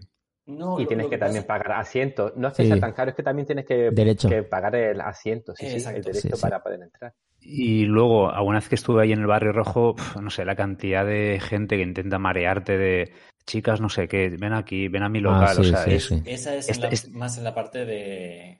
eh, es tan, Kabukicho. es tan desagradable, o sea, es tan algo que dices, mira, eh, que yo solo quiero, quiero dar una vuelta y, y ver un poco el ambientillo. Es que dices, mira, paso, ¿sabes? Eh, por lo menos para mí, ¿eh? el que le guste que le mareen y le intenten eh, ir a que vayan a su local y no sé qué. Sí, a mí me, ago- me agobió eso también. A mí me agobió bastante. O sea, yo Sí. entramos allí, vi el, el rollete que era y dije, mira, de paso. O sea, Sí, sí, sí. prefiero irme a otro lado. Muy bien, muy bien. Pues oye, y, mira, otra cosa que podemos hacer, em, que creo que es algo poco común eh, cuando te vas como turista a, a Japón y que con por japón.com, pues la verdad que se, se puede llegar a organizar algo así, es eh, ir a ver un torneo de sumo, eh, por ejemplo, en el Río Goku, Kokugikan, el Estadio Nacional de Sumo. Adelante por Japón. ¿Quién quiere comentarlo? Bueno, bueno, yo puedo comentar que he estado, estuve en uno en el 2000, 2007. Mm, Pues bueno, saqué la en- entrada. Hay una página web, no me acuerdo el nombre, pero vamos, es, es nacional de Japón, ¿vale? Para poder mm, coger y comprar entrada, porque eh, suele detenerse, ¿vale? En torneos suelen hacer seis al año. En, en Tokio hacen tres, en Osaka, en Nagoya y en Fukuoka. Que si no has sacado entrada, puedes ir el día de. iba- a decir partido, pero madre, madre mía. No, no. El día del evento puedes ir y suelen, suele haber entradas en una parte que le llaman el gallinero, que suele estar en alto. Ah, vale. Pero claro, pero esas esa, esa entradas vuelan, o sea, tienes que irte, que irte pronto. Entonces, si, si un cliente vuestro quiere o le gustaría ir a, a ver Un- algún torneo, Un torneo. Sí, Mm. sí, se le, le puede hacer. Hombre, eh, el torneo dura desde. Yo creo que cuando yo fui era súper temprano y creo que entré sobre las 11 o las 12. Entré. Y eran ya, eran, eran críos. Y salí de allí, pues yo juraría que serían las 8 de la tarde. Sí, y sí, me lo vi absolutamente todo. Me lo vi todo, desde los críos hasta los grandes. Y vale, allí vale. también dentro comes, bebes, o sea, está muy... Es Sí, como es si como para, un para- pasar un día. De, de todas formas, supongo Sí. que si alguien quiere algún torneo en especial, pues a lo mejor podemos hablar con Eduardo de Paz, que es como nuestro... Sí, sí, sí, sí. Y, y al final nos puede asesorar y decir, mira, pues ir mejor a este evento porque aquí vais a ver mejores combates o lo que sea, ¿sabes? Oye, qué, qué No, bueno, eso. Qué bueno, Roberto, que lo digas, porque eh, he estado pensando, me gustaría que vuelva un día con nosotros y que nos cuente cómo está la nueva Sí. temporada de, de Sumo. Claro que sí. Un grande, ¿eh? Claro, Eduardo de. Paz. Ha colaborado muchas veces con nosotros. Creo que, eh, bueno, él está metido en casi todos los deportes así un poco Sí, sí, sí. diferentes. Y la verdad que es un grande, Eduardo de Paz. Si nos Estuvimos oyes, escribiendo eh, una guía, una Mm. breve guía para inici- para, para novatos, ¿no? En, en Sumo, en, en directo a Japón. Y estuve hablando con él y me ayudó mucho para escribirlo. Sí, además yo por su culpa me, estuve una temporada que me veía los combates de... de- era Enjo, En- Enjo, eh, Enjo, Enjo, sí, sí, sí. Enjo, el, el luchador este de sumo un poquito más pequeñito. Sí, sí, Joder, sí. macho, estuve ahí unos meses que me veía todos los combates de él. Supongo que a muchos les pasaría. Ah, Yo me, me volví fan, totalmente. Ahora ya sí que es verdad que es- lo tengo un poquito más abandonado, pero, pero estuve varios torneos que me, no sé, lo, lo veía exclusivamente para ver qué podía hacer un luchador tan pequeño contra las grandes moles de, Sí, del sí, sí. Balboy, no sé si querías comentar alguna cosa más. Sí, bueno, eh, hay otra opción, ¿vale? Que en vez de ir a ver un torneo, puedes ir a un, a un Bella, que es en la cuadra, es donde ellos entrenan. Ah, sí. Sí, pu- puedes ir. eh, bueno, hay que, hay que pagar. Quiero recordar, yo he estado varias seis veces con los clientes y creo que eran alrededor de los 80 dólares. Entre 80 y 100, pone, ¿vale? Ah, pues. Y dura una hora y media, dos horas. Entran poquísimas, poquísimas más gente. En el que yo, al que yo suelo ir, entramos nada más que cinco Qué personas. guay. Ujú. Ti- Tienes que estar en silencio, no puedes hacer fotos con la cámara porque hace sonido el, el clic. Con el teléfono móvil sí, porque te lo pone en silencio, puedes hacer vídeos, eh, puedes hacer fotos y luego incluso fuera te puedes, te, te puedes echar, echar fotos.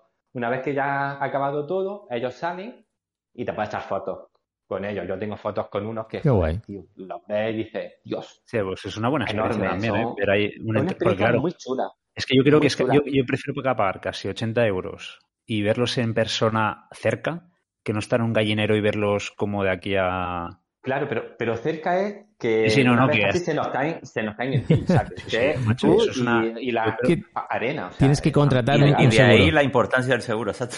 Sí, sí. Exacto. El seguro que, nos- que nosotros también damos eh, viene también en Contra caída de luchadores Ah, de sumo. No, no, pero ojo, ¿eh?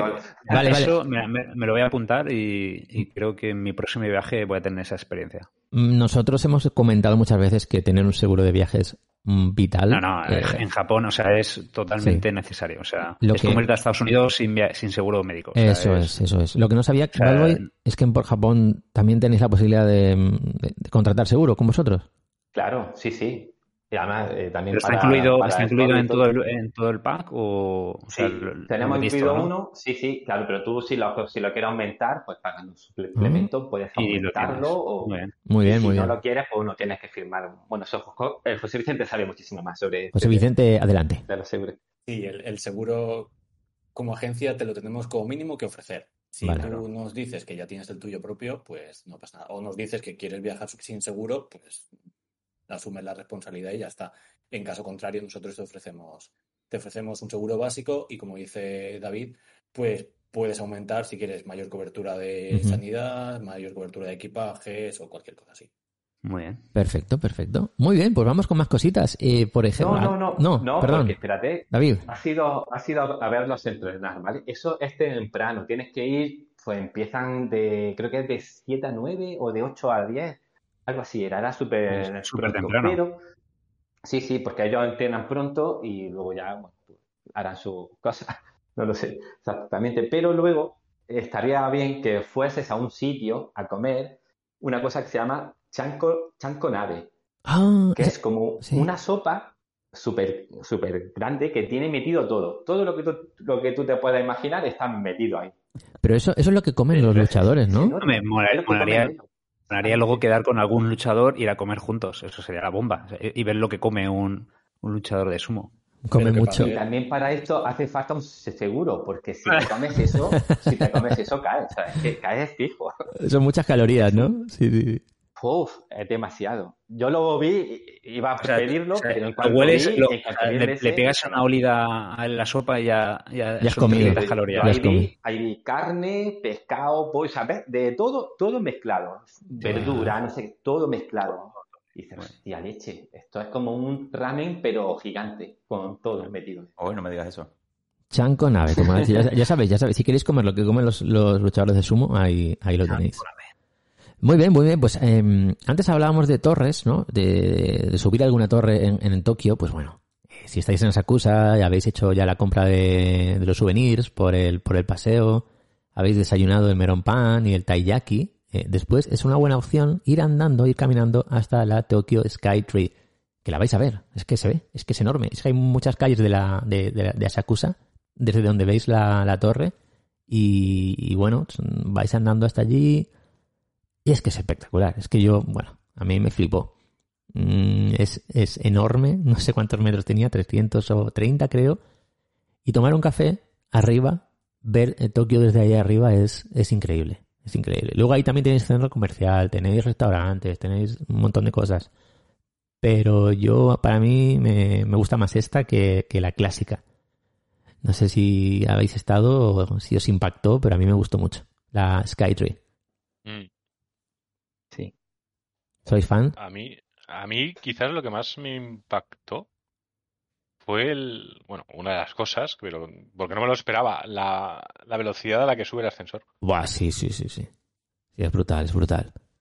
Estás en, nada, que, que son 40 segundos lo que tardas en subir al- a Eh, los 400 y pico metros. Va, va muy rápido y, y me mola mucho ese, ese detalle que en los miradores, en las torres y edificios así grandes de, de Japón, siempre hay una persona dentro que es la que toca los botones para subir y bajar y te habla y te da la bienvenida y te dice hasta luego. Y es muy guay, es muy guay. Eh, Y el, y el suelo, el suelo transparente de vidrio de, Buah, de arriba. sí, y sí, sí, dices, sí. vale, es, está aquí, es seguro, todo lo que tú quieras, pero Impacta. aún así impacta. Sí, sí, sí. A mí me gustó mucho la visita a la Tokyo Skytree. Yo creo que hay que hacerlo. Tenéis muchos miradores, tenéis varios puntos de- altos, ¿no? En Tokio, desde, desde donde podéis ver eh, Tokio desde las alturas. E incluso en días de buen tiempo se puede ver el, el monte Fuji, el, monte Fuji, el Fujiyama. Sí. Y, y ya, la verdad que nosotros tuvimos la suerte de poder verlo y, y es brutal. Es un sitio ultra recomendado, la verdad. Em, que por ejemplo, mm, David o cualquier David o José, ahora no sé si organizáis una visita a la Tokyo Skytree o si alguien quiere ir, ayudáis en la compra de la entrada. ¿Esto cómo lo gestionáis? Ahora yo, por ejemplo, Eh, hable- sí, bueno, sí, sí, José, habla, habla, José. Normalmente de Tokyo Skytree entra en las rutas habituales vale, sí, sí. y incluso para la gente que quiere que viaja por libre y quiere visitar, pues más que gestionar nosotros la compra, le decimos cómo lo puede comprar, porque se puede comprar allí. Es, fácil, problemas. es muy fácil, sí. Es muy, es muy fácil. sí. Eh, sí que hay que explicarle un poco cómo llegar, porque sorprendentemente continúa estando lejos de las estaciones de metro, hay que caminar un ratillo. Pero, pero nada, es muy fácil. Les decimos el tipo de, de- de restaurantes que hay, las tiendas y todo, y ya la gente decide si va o no. Porque hay que decirlo, como mirador no es de los más baratos. No, eso es verdad. A mí lo que me gustó, José, es eh, desde Asakusa, donde está el, el río, el Sumida River, ir andando, Exacto. y, pero ir callejeando, porque la ves, la vas viendo, Exacto. vas viendo cómo se va vas haciendo. acercando. Te vas acercando, te vas acercando, hasta que tú simplemente descubriendo calles, eh, callejeando por ahí, llegas andando. Que, que igual son media hora caminando, ¿no? Pero yo creo que vale la pena. De hecho, a mí me gustan más las vistas del Skytree que desde el Skytree. Eso estaba pensando, sí, señor, coincido. Ah, vale, vale. Eh, hay vistas, hay fotos muy bonitas. Que sí, sí, sí, donde puedes... Sí, pero me suele pasar tanto con la Skytree como con otras torres, tipo la Mm. Tokyo Tower, que me gusta más verlas desde fuera, lo bonitas que son, sobre Sí. todo de noche, que a lo mejor subir y, y ver la ciudad. Sí, sí, sí. Sí, y además hay una estampa muy bonita que es la que es, es una fábrica de cerveza, es posible de Asahi, es, Sí, Sí, Sí, sí. que Eh, se ve. Entonces, tener la foto esa con la Skytree y luego la nube Mm. esta rollo espuma de cerveza Es de guay. fondo es muy guay. Sí, sí, desde el río se ve espectacular de noche. Los japoneses a eso lo llaman el zurullo dorado. Ya, ya, pero sí, sí, sí. sí, no iba a decirlo aquí, pero sí, sí, es correcto. Sí, ok, ok. Ok, más cositas. Eh, antes creo que Roberto habló de Lost in Translation, la peli con Bill Murray, y donde se toma aquel, el whisky, ¿no? El, ¿Cómo era? ¿De qué marca era el whisky que se tomaba Bill Murray? Un, mo- un momento de relax. Eso. Es un momento santo. ¿No? Santori. Santori. Pero creo que de la marca No, la Santori. marca, la marca. La marca Sí. es Santori y, el- y luego Ah, el, Claro. el whisky, pues sí, no, no recuerdo. Tú eres más experto que nosotros. Claro, igual es ese tipo Reddick. que tú dices, Reddick, pero la marca sería San- Santori, ¿no? Eh, Sí, sí, Que hace de todo, hace hasta cafés, o sea, Sí, y refrescos. Pues claro, eh, podéis ir a visitar el lugar donde Bill Murray se tomó ese, ese whisky, ¿no? En el Park Hyatt, este, este hotel mega top. Eh, y allí tenéis el New York Bar, que es donde estuvo Bill Murray, en la Plata 52, donde podéis tomaros también ese, ese whisky. Yo creo que como experiencia, quien sea fan de la A peli ver, de Bill Murray tiene que ser una Sí, experiencia yo- brutal. sí, te- a- pero de verdad que en mi próximo viaje a Japón, una noche voy a dormir ahí. O sea, 100%. Buah. Qué O grande sea, eres. 100%. O sea, Con, con la actriz, ¿cómo se llamaba? De no, los- eh, me, me bajaré al bar toda la noche y lo que surja. vale, vale. A escuchar ahí el piano en directo y todo eso, ¿no? Claro. Muy bien, muy bien. Efectivamente. Sí, señor, sí, señor. ¿Qué más cositas? Y, y si, Sí. y si no surge nada, pues me veré la peli en el hotel. Eso Oh. sería algo curioso. Ostras, sí. Oye, y, y Una- cambiando... Una, cosita, sí, una, sí, una sí, cosita, mira, David. sobre sí. La, la Sky Tree. Ujú. ¿Sabéis cuánto mide, no? No, No. sé si 330. 600. Sí, por ahí, ¿no? 634 metros, pero eso no es casual. Es porque eso junto, eh, se- su pronunciación, o sea, Ala. una de las que tiene es Mu, Musashi, ¿En serio? ¿vale? Que es el nombre, sí, el nombre de la antigua ci- ciudad donde antes se asentaba Tokio. Entonces llegaron justo hasta esa, hasta esa altura para, bueno, un, un pequeño homenaje a la, Qué grande. Buen dato, sí, señor.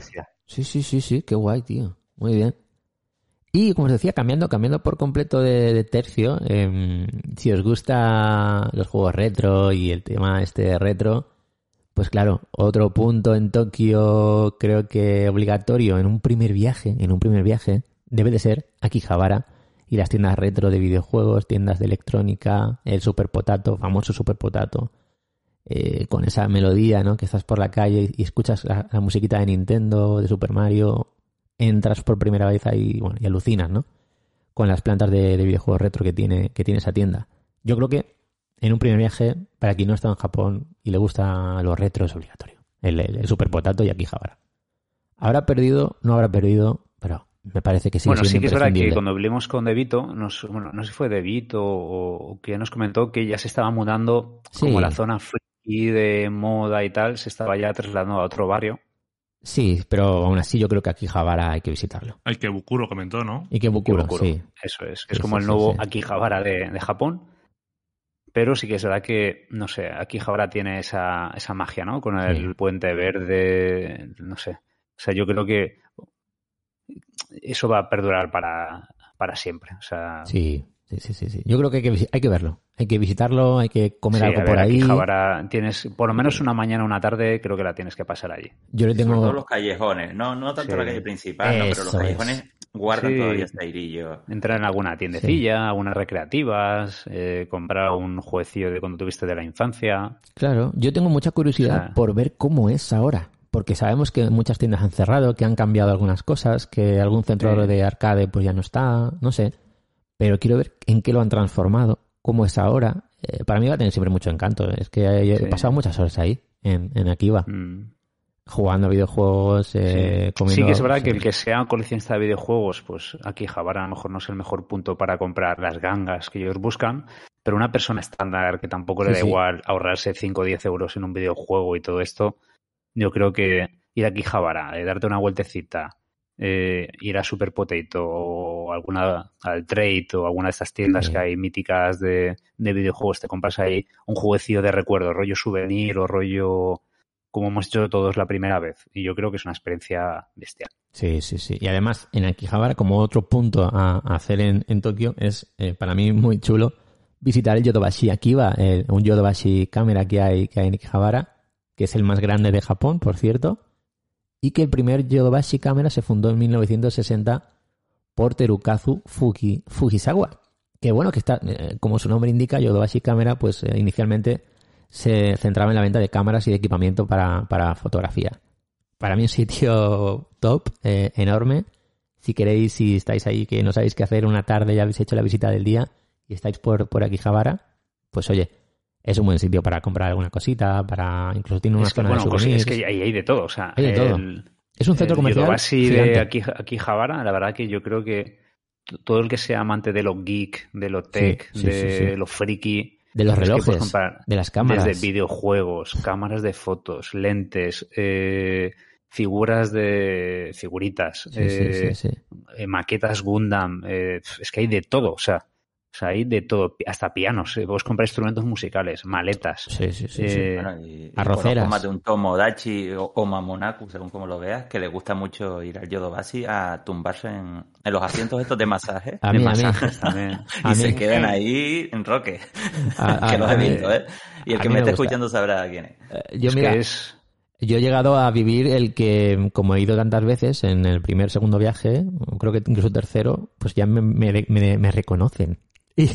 Y, este, es el, este ya es, este es el turista del otro día que viene aquí y no compra nada. Y me, alguna Y luego- mirada eh, me echaban, sí. Sí, sí. Luego también hay una sección de restaurantes que puedes comer. Sí, o sea, es que ahí puedes pasar el día entero. O sea, el Totalmente. típico día que a lo mejor te has levantado cansado, que no tienes muchas ganas de hacer nada así especial, que a lo mejor, o a lo mejor está lloviendo, el típico día de lluvia que a lo mejor te pilla en el viaje que no Sí. lo esperas y a lo mejor tampoco tienes muchas ganas de hacer nada especial, pues macho, yo creo que ir allí y pasar media tarde o mediodía Es es perfecto. que Sí. tiene Y- Hombre, cualquier cosita que te haga falta durante el viaje, yo qué sé, tipo No, no, es que tarjetita de baterías, memoria, SDs, así, sí, sí, de seguro que lo encuentras. Y además Es que tiene su propia parada de metro.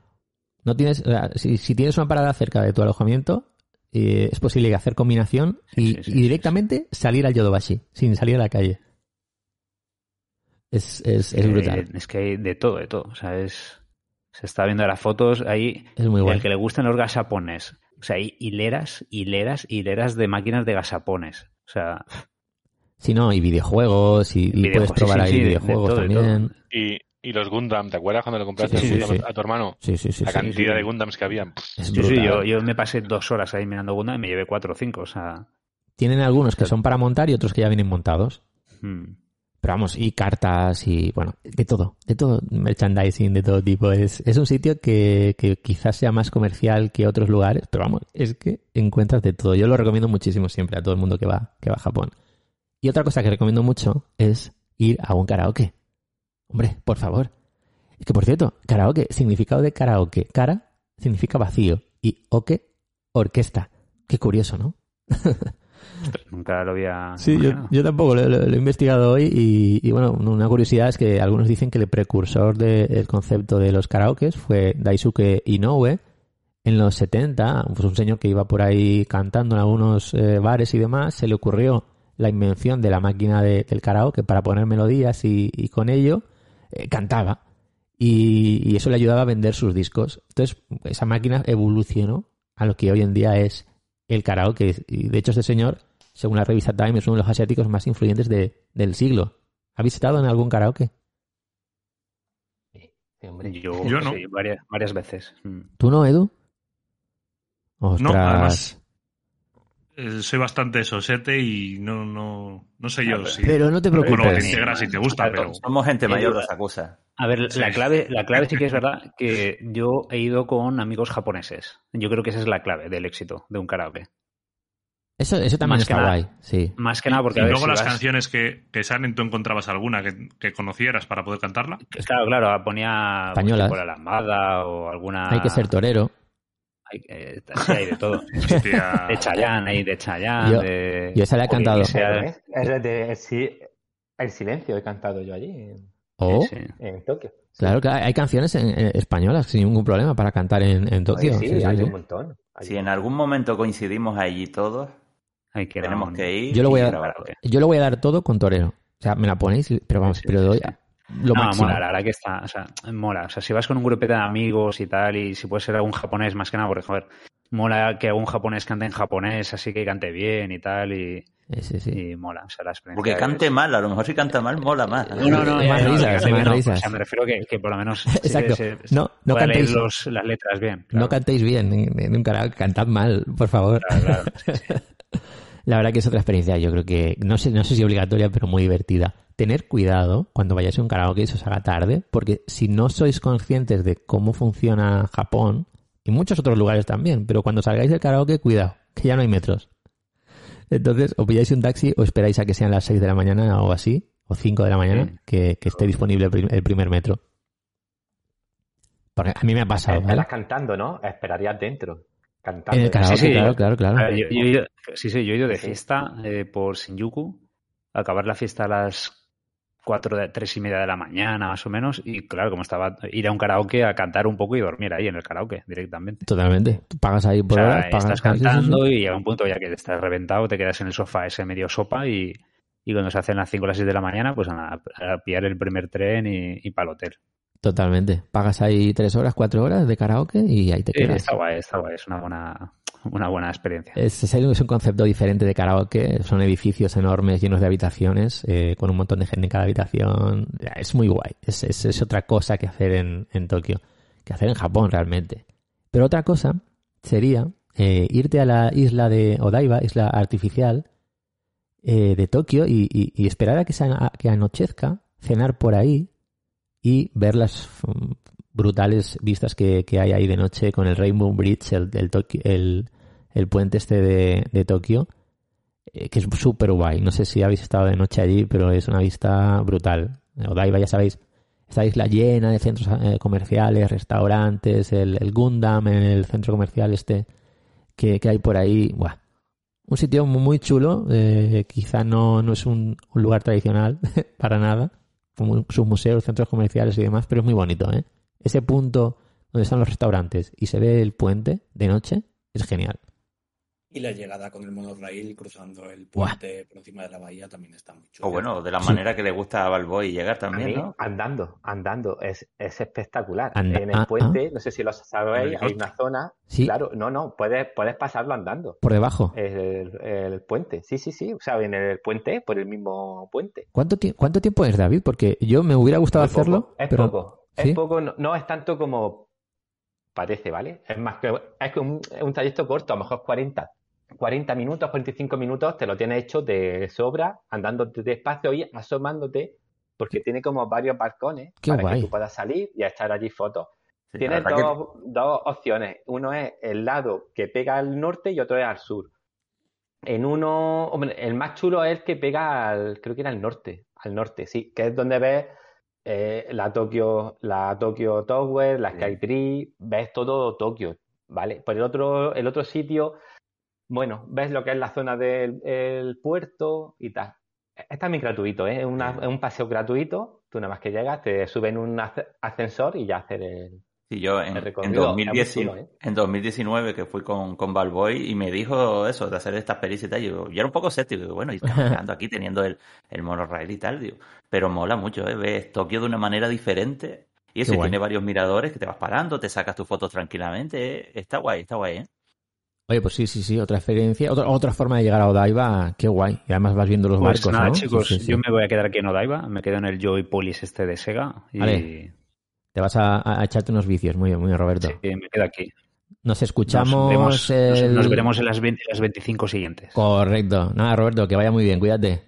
Vale, aquí estoy al vicio. Hasta luego, Vale. un fuerte abrazo. Chao, chao, chao. Disfrutar. Pues nos quedan seis puntos, seis puntos para este, este primer Japonizados Viajeros. Eh, bueno, Japonizados Viajeros vamos a tener muchos, Eh, pero a lo largo de toda la temporada de Japonizados Viajeros tendremos cuatro contenidos de este tipo, que es el top 100 de lugares a- de cosas que hacer en, en Tokio. Hoy tenemos 25, nos faltan seis, pero en otros, en otros programas de Japonizados Viajeros habrá otros temas, así que estar atentos. Yo hay otro punto que ya lo hemos comentado de pasada, pero quería eh, hacer hincapié en él, que es probar el, el, el coco curry, el, care- el, el arroz con curry del coco curry. Esto es algo... bueno. Iba, iba Sí. a comentarlo yo antes cuando, cuando hablábamos de Akihabara, Ajá. porque yo siempre iba a decir, bueno, las veces que he ido, eh, voy por la mañana a Akihabara y una vez que ya vas con las bolsas, ya has dado 20 vueltas y tal, dices, ahora voy a hacer un ahí. me voy al Coco Ichibanya a comer un curry máximo nivel 2. Ah, yo- yo- Exacto. sí, porque tiene Que si 10 no- 10 niveles de picante. Eh, Sí. Ya sabéis que yo soy nivel nivel 1 máximo, el 2 ya para Ojo, mí. eh, ojo con el picante. Cuidadito, cuidadito. No os hagáis, no os hagáis los, los duros o las duras y digáis, no, a mí ponme el 10. No. y ahí vuelve a cobrar importancia el seguro. Ahí está. Bros, yo me acuerdo que Bros se pidió el, ter- el 3, nivel 3, sí.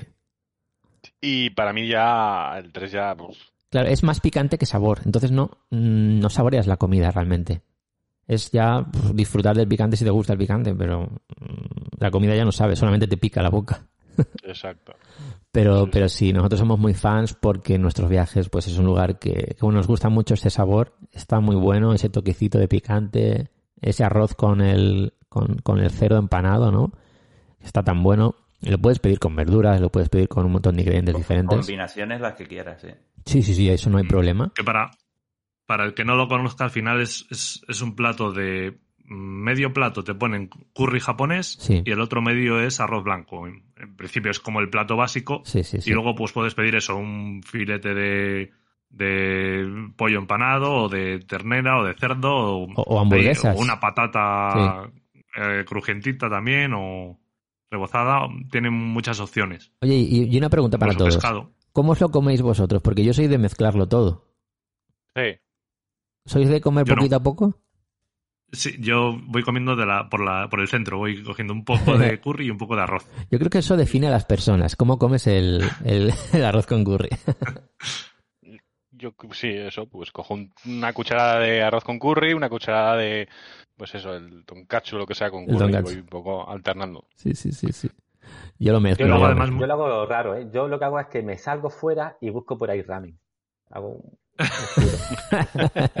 tú no comes coco, tú no comes arroz con curry. No pasa no, nada. No, no me llama. Pasa nada, no pasa. Pero, pero esto es lo bueno de Japón, lo bueno de Tokio, que es que hay opciones para todo el mundo, para todos los gustos, o sea, incluso para opciones veganas. Cada vez hay más. Los últimos años ha crecido mucho eh, eh, la posibilidad de comer en restaurantes veganos. Eh, o sea que, de verdad que no hay problema. Que nadie se preocupe. Que no todo es sushi. Que hay muchas cosas. Luego, otro apunte de- del Coco Ichibanya es que mm, no sé si en todos, pero eh, yo recuerdo que hay en Akihabara, al, al último al que fui, al lado del- de la caja para Ah, pagar, sí. Sí, sí, sí. tenían eh, ingredientes para comprar y, para preparártelo tú en tu casa. Yo me acuerdo que compré pues eh, curry en polvo y, y jengibre encurtido y alguna cosita por ahí. Y, y guay, para luego prepararlo en casa, sí. Y si, y si te apetece, eh, en, en muchos de ellos también hay mangas que puedes coger y leerlo Mm, o ¿verdad? echarle un vistazo, aunque no sepas japonés, pues te puedes coger un, un manga, te sientas, te comes tu curry y te lees ahí un poquito, o miras un poquito el, el manga que has cogido. También está muy bien. Es un sitio que invita a estar ahí tranquilamente, relajado. Está, está muy guay. Y nos quedan cinco puntos. El siguiente es otro, yo creo que otra cosa muy chula que hacer en, en Tokio, en todo Japón, que es ver un, visitar, ver, vivir la experiencia de estar en un Matsuri. Eh, ¿Habéis estado por ahí? eh, ¿En algún Matsuri, José o alguno de los Davids? ¿O Edu? Sí, Hola, sí, bastante. Cuéntanos, cuéntanos, porque esto es algo que podemos hacer con vosotros, con porjapón.com. Claro, sí, sí. Nosotros siempre también miramos en las fechas en las que vamos, vamos a ir y siempre bu- buscamos alguno. A ver, yo sé que la gente odia el verano, ¿no? Todo el mundo, yo no voy a Japón en verano y tal. Y a mí me encanta el, el verano por esto, justo, porque hay muchísimos festivales. Y bueno, si es que cu- cuando hemos visto alguna película japonesa, casi siempre sale algo de en verano, de un festival de barrio, Mm. todos con sus kimonos en un pueblo pequeñito. Y joder, es que es espectacular. Y en Tokio, pues tienes infinidad, hay un muchísimo. Yo siempre recomiendo los que son pequeñitos, porque lo viven muchísimo, muchísimo más, ¿vale? En los espectáculos grandes de carrozas que bailan y tal, cuando es muy masivo, al final estás viendo como un es- espectáculo. Y cuando vas a uno, a uno pequeñito, te, te metes, te metes dentro, porque es todo lo que es la calle entera es una fiesta. Y comes de aquí una cosa, te vas a otro sitio, están viendo puestos, eh, alguien canta, alguien está haciendo algo, están bailando en otro sitio y es genial. Yo, por ejemplo, recomendaría, ¿vale? Si hay alguien que vaya en agosto, hay un par de ellos que me, me encantan, que uno es el Fuka- Fukagawa Hachiman, ¿vale? Es sobre el 15 de agosto. Está muy, muy cerca, es en la parte de en, en Koto, ¿sabes dónde está? Eh, bueno, se llega en tren con el Oedo Line, bueno, en metro. Y es gente que salpica, salpica agua a los Mikoshi, que son los santuarios portátiles. Entonces es una fiesta de el agua. Ve a los bomberos que tienen hasta incluso están como fuera, retirados con mangueras, echando agua a la gente. Y tú vas con un cubo y coges a lo mejor agua de una especie de piscina Qué y guay. vas buscando a los, a los santuarios pequeñitos que van andando y les vas echándole agua. Y es divertidísimo. Y todo, todo el tiempo bailando, ¿vale? Bailando y te puedes salir, comer algo, sea, luego entras. Yo puedo ir Muy- y, muy participar del propio evento, o sea, del propio festival. O sea, participar dentro de, de lo que es el, el propio evento, puedes hacerlo, pero tienes que pedirlo con antelación. Ah, o sea, vale. tú puedes parti- participar como gente de, de fuera, ¿vale? Que Vale. te metes dentro, pero sin meterte, o sea, sin meterte dentro, dentro, al 100%, ¿vale? Dentro de lo que es la, ¿cómo se podría llamar? A la cofradía. Es que no sé el nombre exacto, pero para hacernos una idea, ¿vale? sí. Tú no vas con el, el yucata ni con nada puesto, ¿vale? Hay una zona en la que tú te puedes meter y hacer cosas. Vale, vale. Y hay otro, hay otro que está en Shimo, Shimokitizawa. Uy, Shimokita. Shimokitazawa. Es que el nombre. vale. No sé si, lo, lo- si hab- habéis estado, es un barrio muy antiguo, muy bo- bohemio, muy creativo. Lo tengo pendiente. de segunda mano. sí, sí. Pues un sitio muy chulo. Hay también much- mu- muchísima música en di- directo que estábamos comentando antes, de los, de los grupos que to- tocaban y tal. Pues allí, allí hay. Vale, Qué pues hay un festival que se llama el Shimokitazawa Tree, ¿vale? Ah, no, perdona, eso es un lo- local, que lo tenía aquí anotado y me, y me he liado. Es un local donde hacen música en di- di- directo, ¿vale? Vale. recomendable. Vale, el Shimokitizawa Bond Dance Festival, que también suele ser en agosto, a principios, mitad, mm, es un festival donde tienen en, medio una torre que se, llama- bueno, se le llama Ya- Es una torre grandecita que arriba hay un chico con un ta- tambor. Y entonces él va marcando el ritmo para todos los que están abajo, y ahí sí es todos, ¿vale? Ahí partici- participan todos. eh, pues está dándole vueltas a esa, a esa torre bailando. Y también igual, eh, te puedes escapar un poquito por las calles de, de al lado y tienes pues muchísimos puestos de comida callejera y, está todo, todo lo que es el, el barrio fuera, bailando y bueno, con la be- bebida. Bueno, Claro, es, eh, es es- muy, es muy divertido. Es otra experiencia, ¿no? El vivir un Matsuri. Yo no he estado nunca en, en verano en, en Japón, eh, pero creo que es algo que aunque haga mucho calor y quizás se pase mal por el calor, hay otras actividades y cosas que puedes hacer en, en Japón que molan Pero- mucho. Que quizá... Pero lo Sí, bueno, pero esto, esto que más no solo en suele verano. ser por la tarde, claro, no solamente en verano, pero cuando es, es verano suele ser por la tarde, cuando ya no anochece. Ah, muy Entonces, bien. claro, claro, ahí ya claro. está mucho más fresco y es, es divertido. La gente pues sale más a la calle. Pero Y vamos, que siempre- Más, más tiempo fuera. que también que siempre intentamos que aunque sea otra época del año, en otoño, en primavera, Ahí, ahí. siempre Sí, intentamos cuadrar fechas para Sí, que coincida con algún festival, ¿verdad? Porque no solo en verano, que hay más, más número de festivales de Ujú. Matsuri, pero vamos, durante el año intentamos eso, que siempre coincidan las fechas del viaje con alguno, sea pequeño, sea grande, para que la gente lo experimente. Muy bien, muy bien. Oye, De pues hecho, ahora genial. mismo, cer- cercano, en diciembre, hay uno en que era Asakusa. Ah, no, no, en, Sai- en Saitama. En. Saitama hay uno que está muy, muy chulo, que se llama Chichibu Tomatsuri, que ha- hacen también fuegos arti- artificiales, como si fuese en verano, ¿vale? Pero es en diciembre. Y está muy chulo, es con carrozas grandes y también se, se- bueno, está muy animado. Sí, Yo siempre invito a la gente a que vaya a un festival de barrio para que se sienta un poco más de, de la zona, ¿vale? Claro. decirlo así. Vivirlo más. Muy bien, David. Hoy pues tomamos nota, ¿eh? ya sabéis que podéis hacer este tipo de... vivir este tipo de experiencias con por japón.com. Y oye, y si os gusta la vajilla, os gustan los platos, los... Así esto que es tan bonito, nuestros platitos japoneses tan chulos, estas copas, estos, esas tazas, pues bueno, ¿dónde podéis comprarlo? Mm, una recomendación es visitar la calle Kapabashi, Kapabashi Street, en Asakusa. Estamos hablando mucho de, de Asakusa, pero es que hay sitios muy interesantes por ahí. Hay un montón de tiendas centradas en la venta a profesionales del sector de la hostelería, pero también vosotros podéis ir y comprar este tipo de productos. Es un sitio que hemos visto. Mm, Me quedé con ganas de comprar algunas cosas porque son precios buenos, normales y corrientes y, y creo que está muy bien. No sé si habéis comprado alguna cosa por ahí. Yo, yo le compré a un, a un amigo, le compré uno- unos palillos. Ah, ah, vale, fue ahí, es verdad, es verdad. Sí, sí, sí, sí. Exacto. Unos palillos ahí con su estuchito y tal, que los tiene Qué bueno. en la vitrina. Y la verdad es que tienen, buah, estuve a punto de comprarme también para mí, pero dije, bueno, va, tengo, tengo un montón, ya, ¿para qué quiero más? Pero la verdad es que está muy, sí, tienen cosas muy chulas. Mm. Es un buen sitio, o sea, encontraréis cosas en plan muy grandes, como para un restaurante, pero en ese mismo sitio es posible que encontréis pues una vajilla, un platito que digas, ostras, cómo mola. Y como está orientado a, a la hostelería, no al turismo, es posible que encontréis buenos precios en algunas tiendas.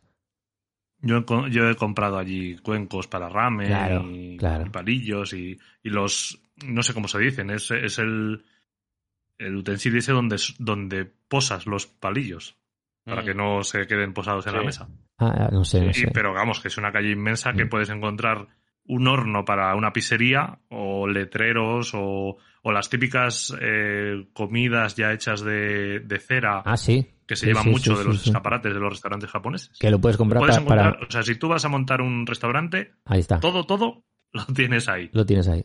Sí, señor. Eh, muy guay, está muy, Muy, guay. muy chulo el sitio, sí, señor Edu. Y, y bueno, ya nos quedan cuatro cositas y una de ellas, por ejemplo, creo que también es eh, parada obligatoria, es eh, si estás, por ejemplo, en un en Akihabara, ¿no? O en Ikebukuro, estás en un arcade de estos japoneses, te vas a la planta de abajo o, o- la que está en el, en el suelo, ¿no? En el entresuelo y eh, tendréis las fotos puricura.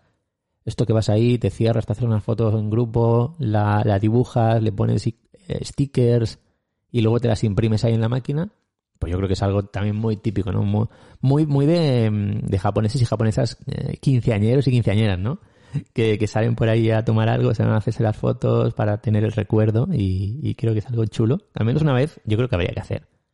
Yo, yo lo he hecho, yo lo he hecho, me he hecho fotos, ¿vale? ¿Y dónde están, dónde están esas fotos que no las hemos visto? Eh, podemos continuar al siguiente punto. Eh, que, que efectivamente no sé dónde están, no sé, creo que no sé. Claro, claro, claro. No recuerdo. Oh, Y otra cosa que, mm, que bueno, que también es muy interesante, eh, hemos hablado de la comida BQ Grume, de mucha comida que podemos comer en Japón, en Tokio, pero hay restaurantes temáticos. ¿Cómo funciona esto, José? No sé si, si es algo que podemos hacer con vosotros en porta- por japón.com. Sí, eh, de hecho, en bastantes de estos restaurantes es necesaria la, la reserva previa. Y, Ah, vale. y además eh, hay que tener cierto conocimiento de japonés, por si no, parte del espectáculo o del funcionamiento incluso te, te lo pierdes. Pero los restaurantes temáticos son, son una pasada, especialmente, aunque hay en otras ciudades, pero especialmente en Tokio es donde lleva ya al, al locurete máximo. ¿Vale? Porque Ujú. hay restaurantes eh, ambientados en eh, catedrales, eh, vampiros, eh, zombies, eh, Hmm. ninjas. Mm, Hay de la temática que quieras. Uno de los más famosos, eh, Alicia en el País de las Maravillas, que de Oh. hecho hay cinco restaurantes de ese, de ese estilo en... A uno de esos he ido yo, Que es como todo gigante. en Ginza. Depende, en cada uno de ellos está, está ambientado de, de una forma diferente y en una parte de la historia distinta. Qué guay. De hecho, hasta no hace mucho teníamos el Robot Restaurant o el Kawaii Monster Café, Sí. que ya han cerrado, Sí. como está pasando con muchos de estos, de estos locales ahora que con la pandemia, Claro. como lo- lo- el problema que tuvieron los restaurantes, y más Sí. los que están enfocados sobre todo a la parte en las zonas turísticas. Pero hay restaurantes de mil tipos. Por ejemplo, uno de los que yo, cuando organizamos viajes que van, que van familias, uno de los que más nos gusta, porque más, más les gusta también a los visitantes, es uno que se conoce, que se llama Zuo, que no sé si lo habéis visto en fotos o incluso paseando por allí, porque el restaurante está, está, este siempre está en una planta baja y está construido o está distribuido las mesas alrededor de un barco. El barco está literalmente en el agua y mm, te tienes que pescar tu propia comida. Ah, ya sé Ah. cuál es. Sí, sí, Sí. sí. Ah, no, no he estado, ¿eh? Pero... uno, ¿verdad? En Osaka hay uno también muy conocido ahí, en la torre eh, sin, Sí, sin seca, exacto. ¿no? Es el segundo Ah. que abrieron, lo abrieron en Osaka y luego abrieron otro más en, en Tokio. Muy chulo Y- ese, pero sí. este, por ejemplo, está muy chulo por eso, porque es muy interactivo lo que tienes que hacer, la experiencia, la ambientación es bonita. Luego Pero, hay José, otro como por sí, ejemplo... ¿Y si, si, si no pesco nada, no como o qué? No O- come. No, puedes, puedes también pedir de carta directamente. Ah, vale, O sea, vale. es- para eso te vas a otros restaurantes. Ok, ok.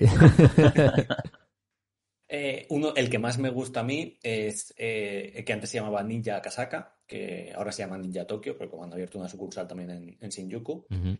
eh, que originalmente, de hecho, para poder entrar en el restaurante tenías ya una especie de puzzle, porque la puerta no era visible desde el exterior, tenías que saber dónde estaba la puerta.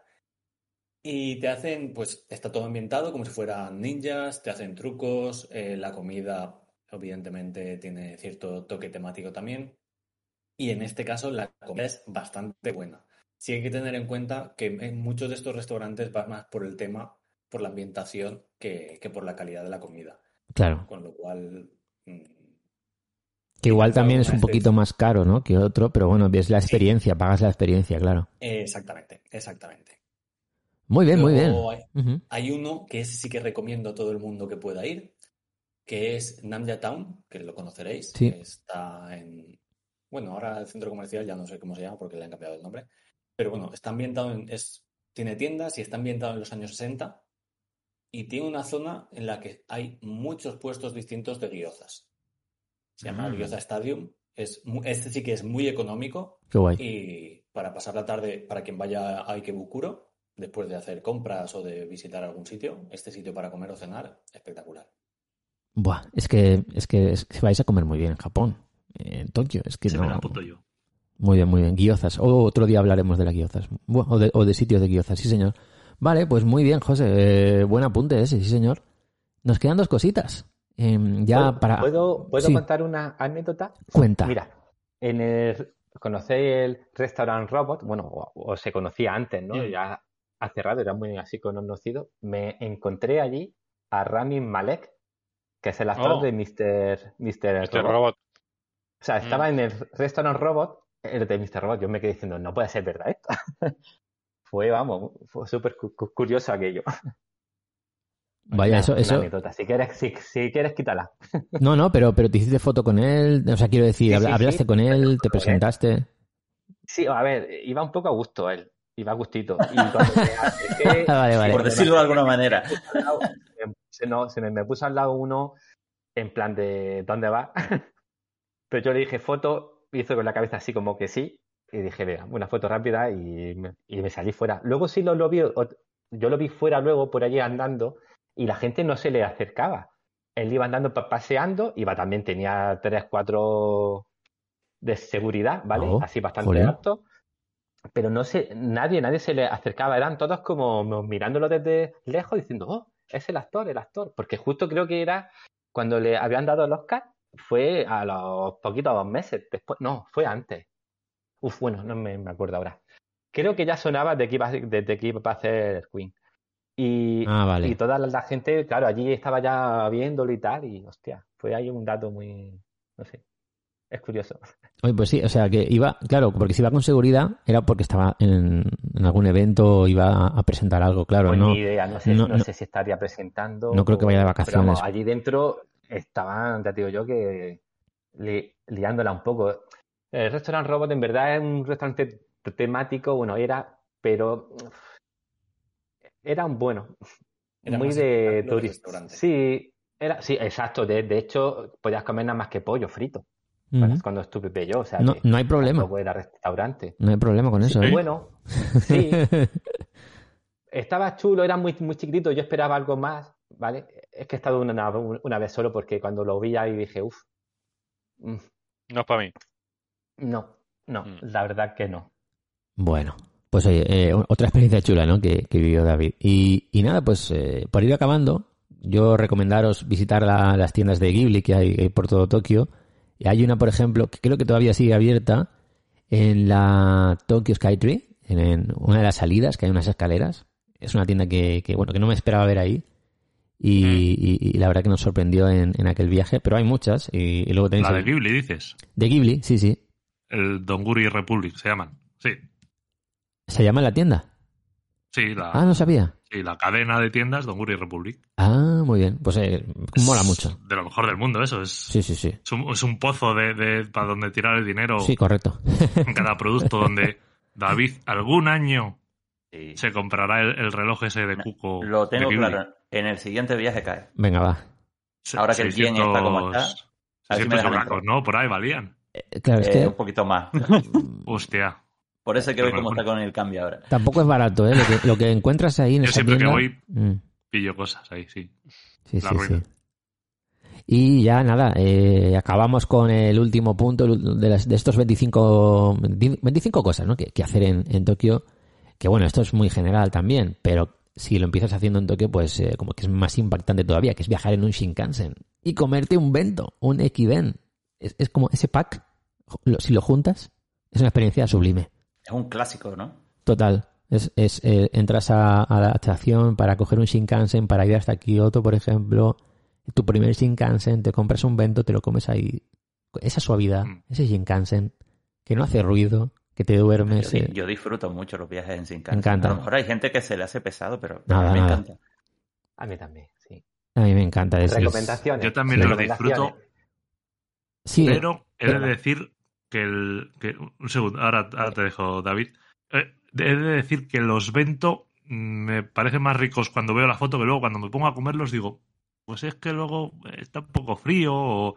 No sé, porque Ah, por el bueno. mismo precio te Yo- comes en un restaurante mejor. yo recomiendo, Pero claro, tienes la comodidad, claro. Eh, eh, los Ekiben, yo personalmente no los he Mm. probado, no me han no me ha llamado la atención el- eh, lo que lo que traen. Es verdad que puede ser que sea sean fríos lo, lo que hay dentro los, los preparados y tal. Yo soy más de comprarme algo en el convini, me lo, me lo llevo calentito y me voy al Shinkansen.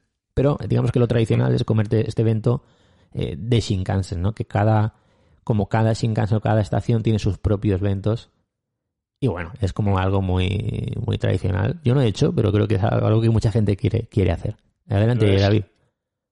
Muy mal, Brody, primero. Muy, muy mal. O sea, eso, eso tienes que hacerlo. Ya lo sé, ya lo sé. En un viaje contigo lo haré, lo prometo. Venga, prometido queda. Que sí que hay bandejas que, te, que incluso apretas un, metes un palillo o algo y, y tiene algo químico ahí que, que lo calienta, ¿no? La, la base del. Hay, hay algunos que sí, sí. Ah, muy bien. Sí, hay algunos que sí hacen eso. Pero eso yo ahí sí que no me fío. No sé. Algo químico ahí que te caliente. no sé. Yo no. Yo me los cojo fríos, ¿vale? Yo me los suelo comer fríos. Una recomendación cuando has dicho de que si vas para Ki- Kioto, ¿vale? Bueno, si vas dirección Tokio a Osaka o a Kioto, siéntate en el lado derecho. Ujú. Perfil en la ventana, ¿vale? Porque vas a ver el monte Fuji. Ah, claro, si- vale, vale, si vale. El tiempo lo, si el tiempo acompaña. Es que si no, luego está todo el mundo levantándose de la parte izquierda para intentar pillar el sitio de derecho. Ah, ¿Vale? ostras, no, una recomendación ahí. nunca había caído en eso. Claro. Oye, sí, sí, sí, sí. Pues, Sí, y cuando vas a- al revés, pues o sea, vas desde Osaka hasta, hasta Tokio en el lado izquierdo. Tienes que ponerte en el, en el lado izquierdo para intentar ver los montes Fuji. Muy importante, sí, sí, sí. Oh, y nunca lo otro pensado. friki Sí. es que Ekiben está formado por la palabra Eki, que es estación, y Ben, que viene de evento. Ahí simplemente, no. Sí, señor. Y no sé si Reddick quería decir algo más. Me había parecido escucharlo. No, sí, bueno, eh, era un comentario que al respecto lo que dices es que prefieres comprarte algo caliente en el en el convini y ya con eso tirar. Fijaros bien cuando compréis la bebida Sí, bueno. que compráis la bebida que, que toca, porque sí que es cierto que en vuestro caso yo sí que no caí porque porque quería agua, pero eh, parecía totalmente Aseguraos, Sí, sí. simple- simplemente aseguraos de que lo que compráis es lo que creéis que compráis. Preguntarlo. ya está, ahí lo dejo, ¿eh?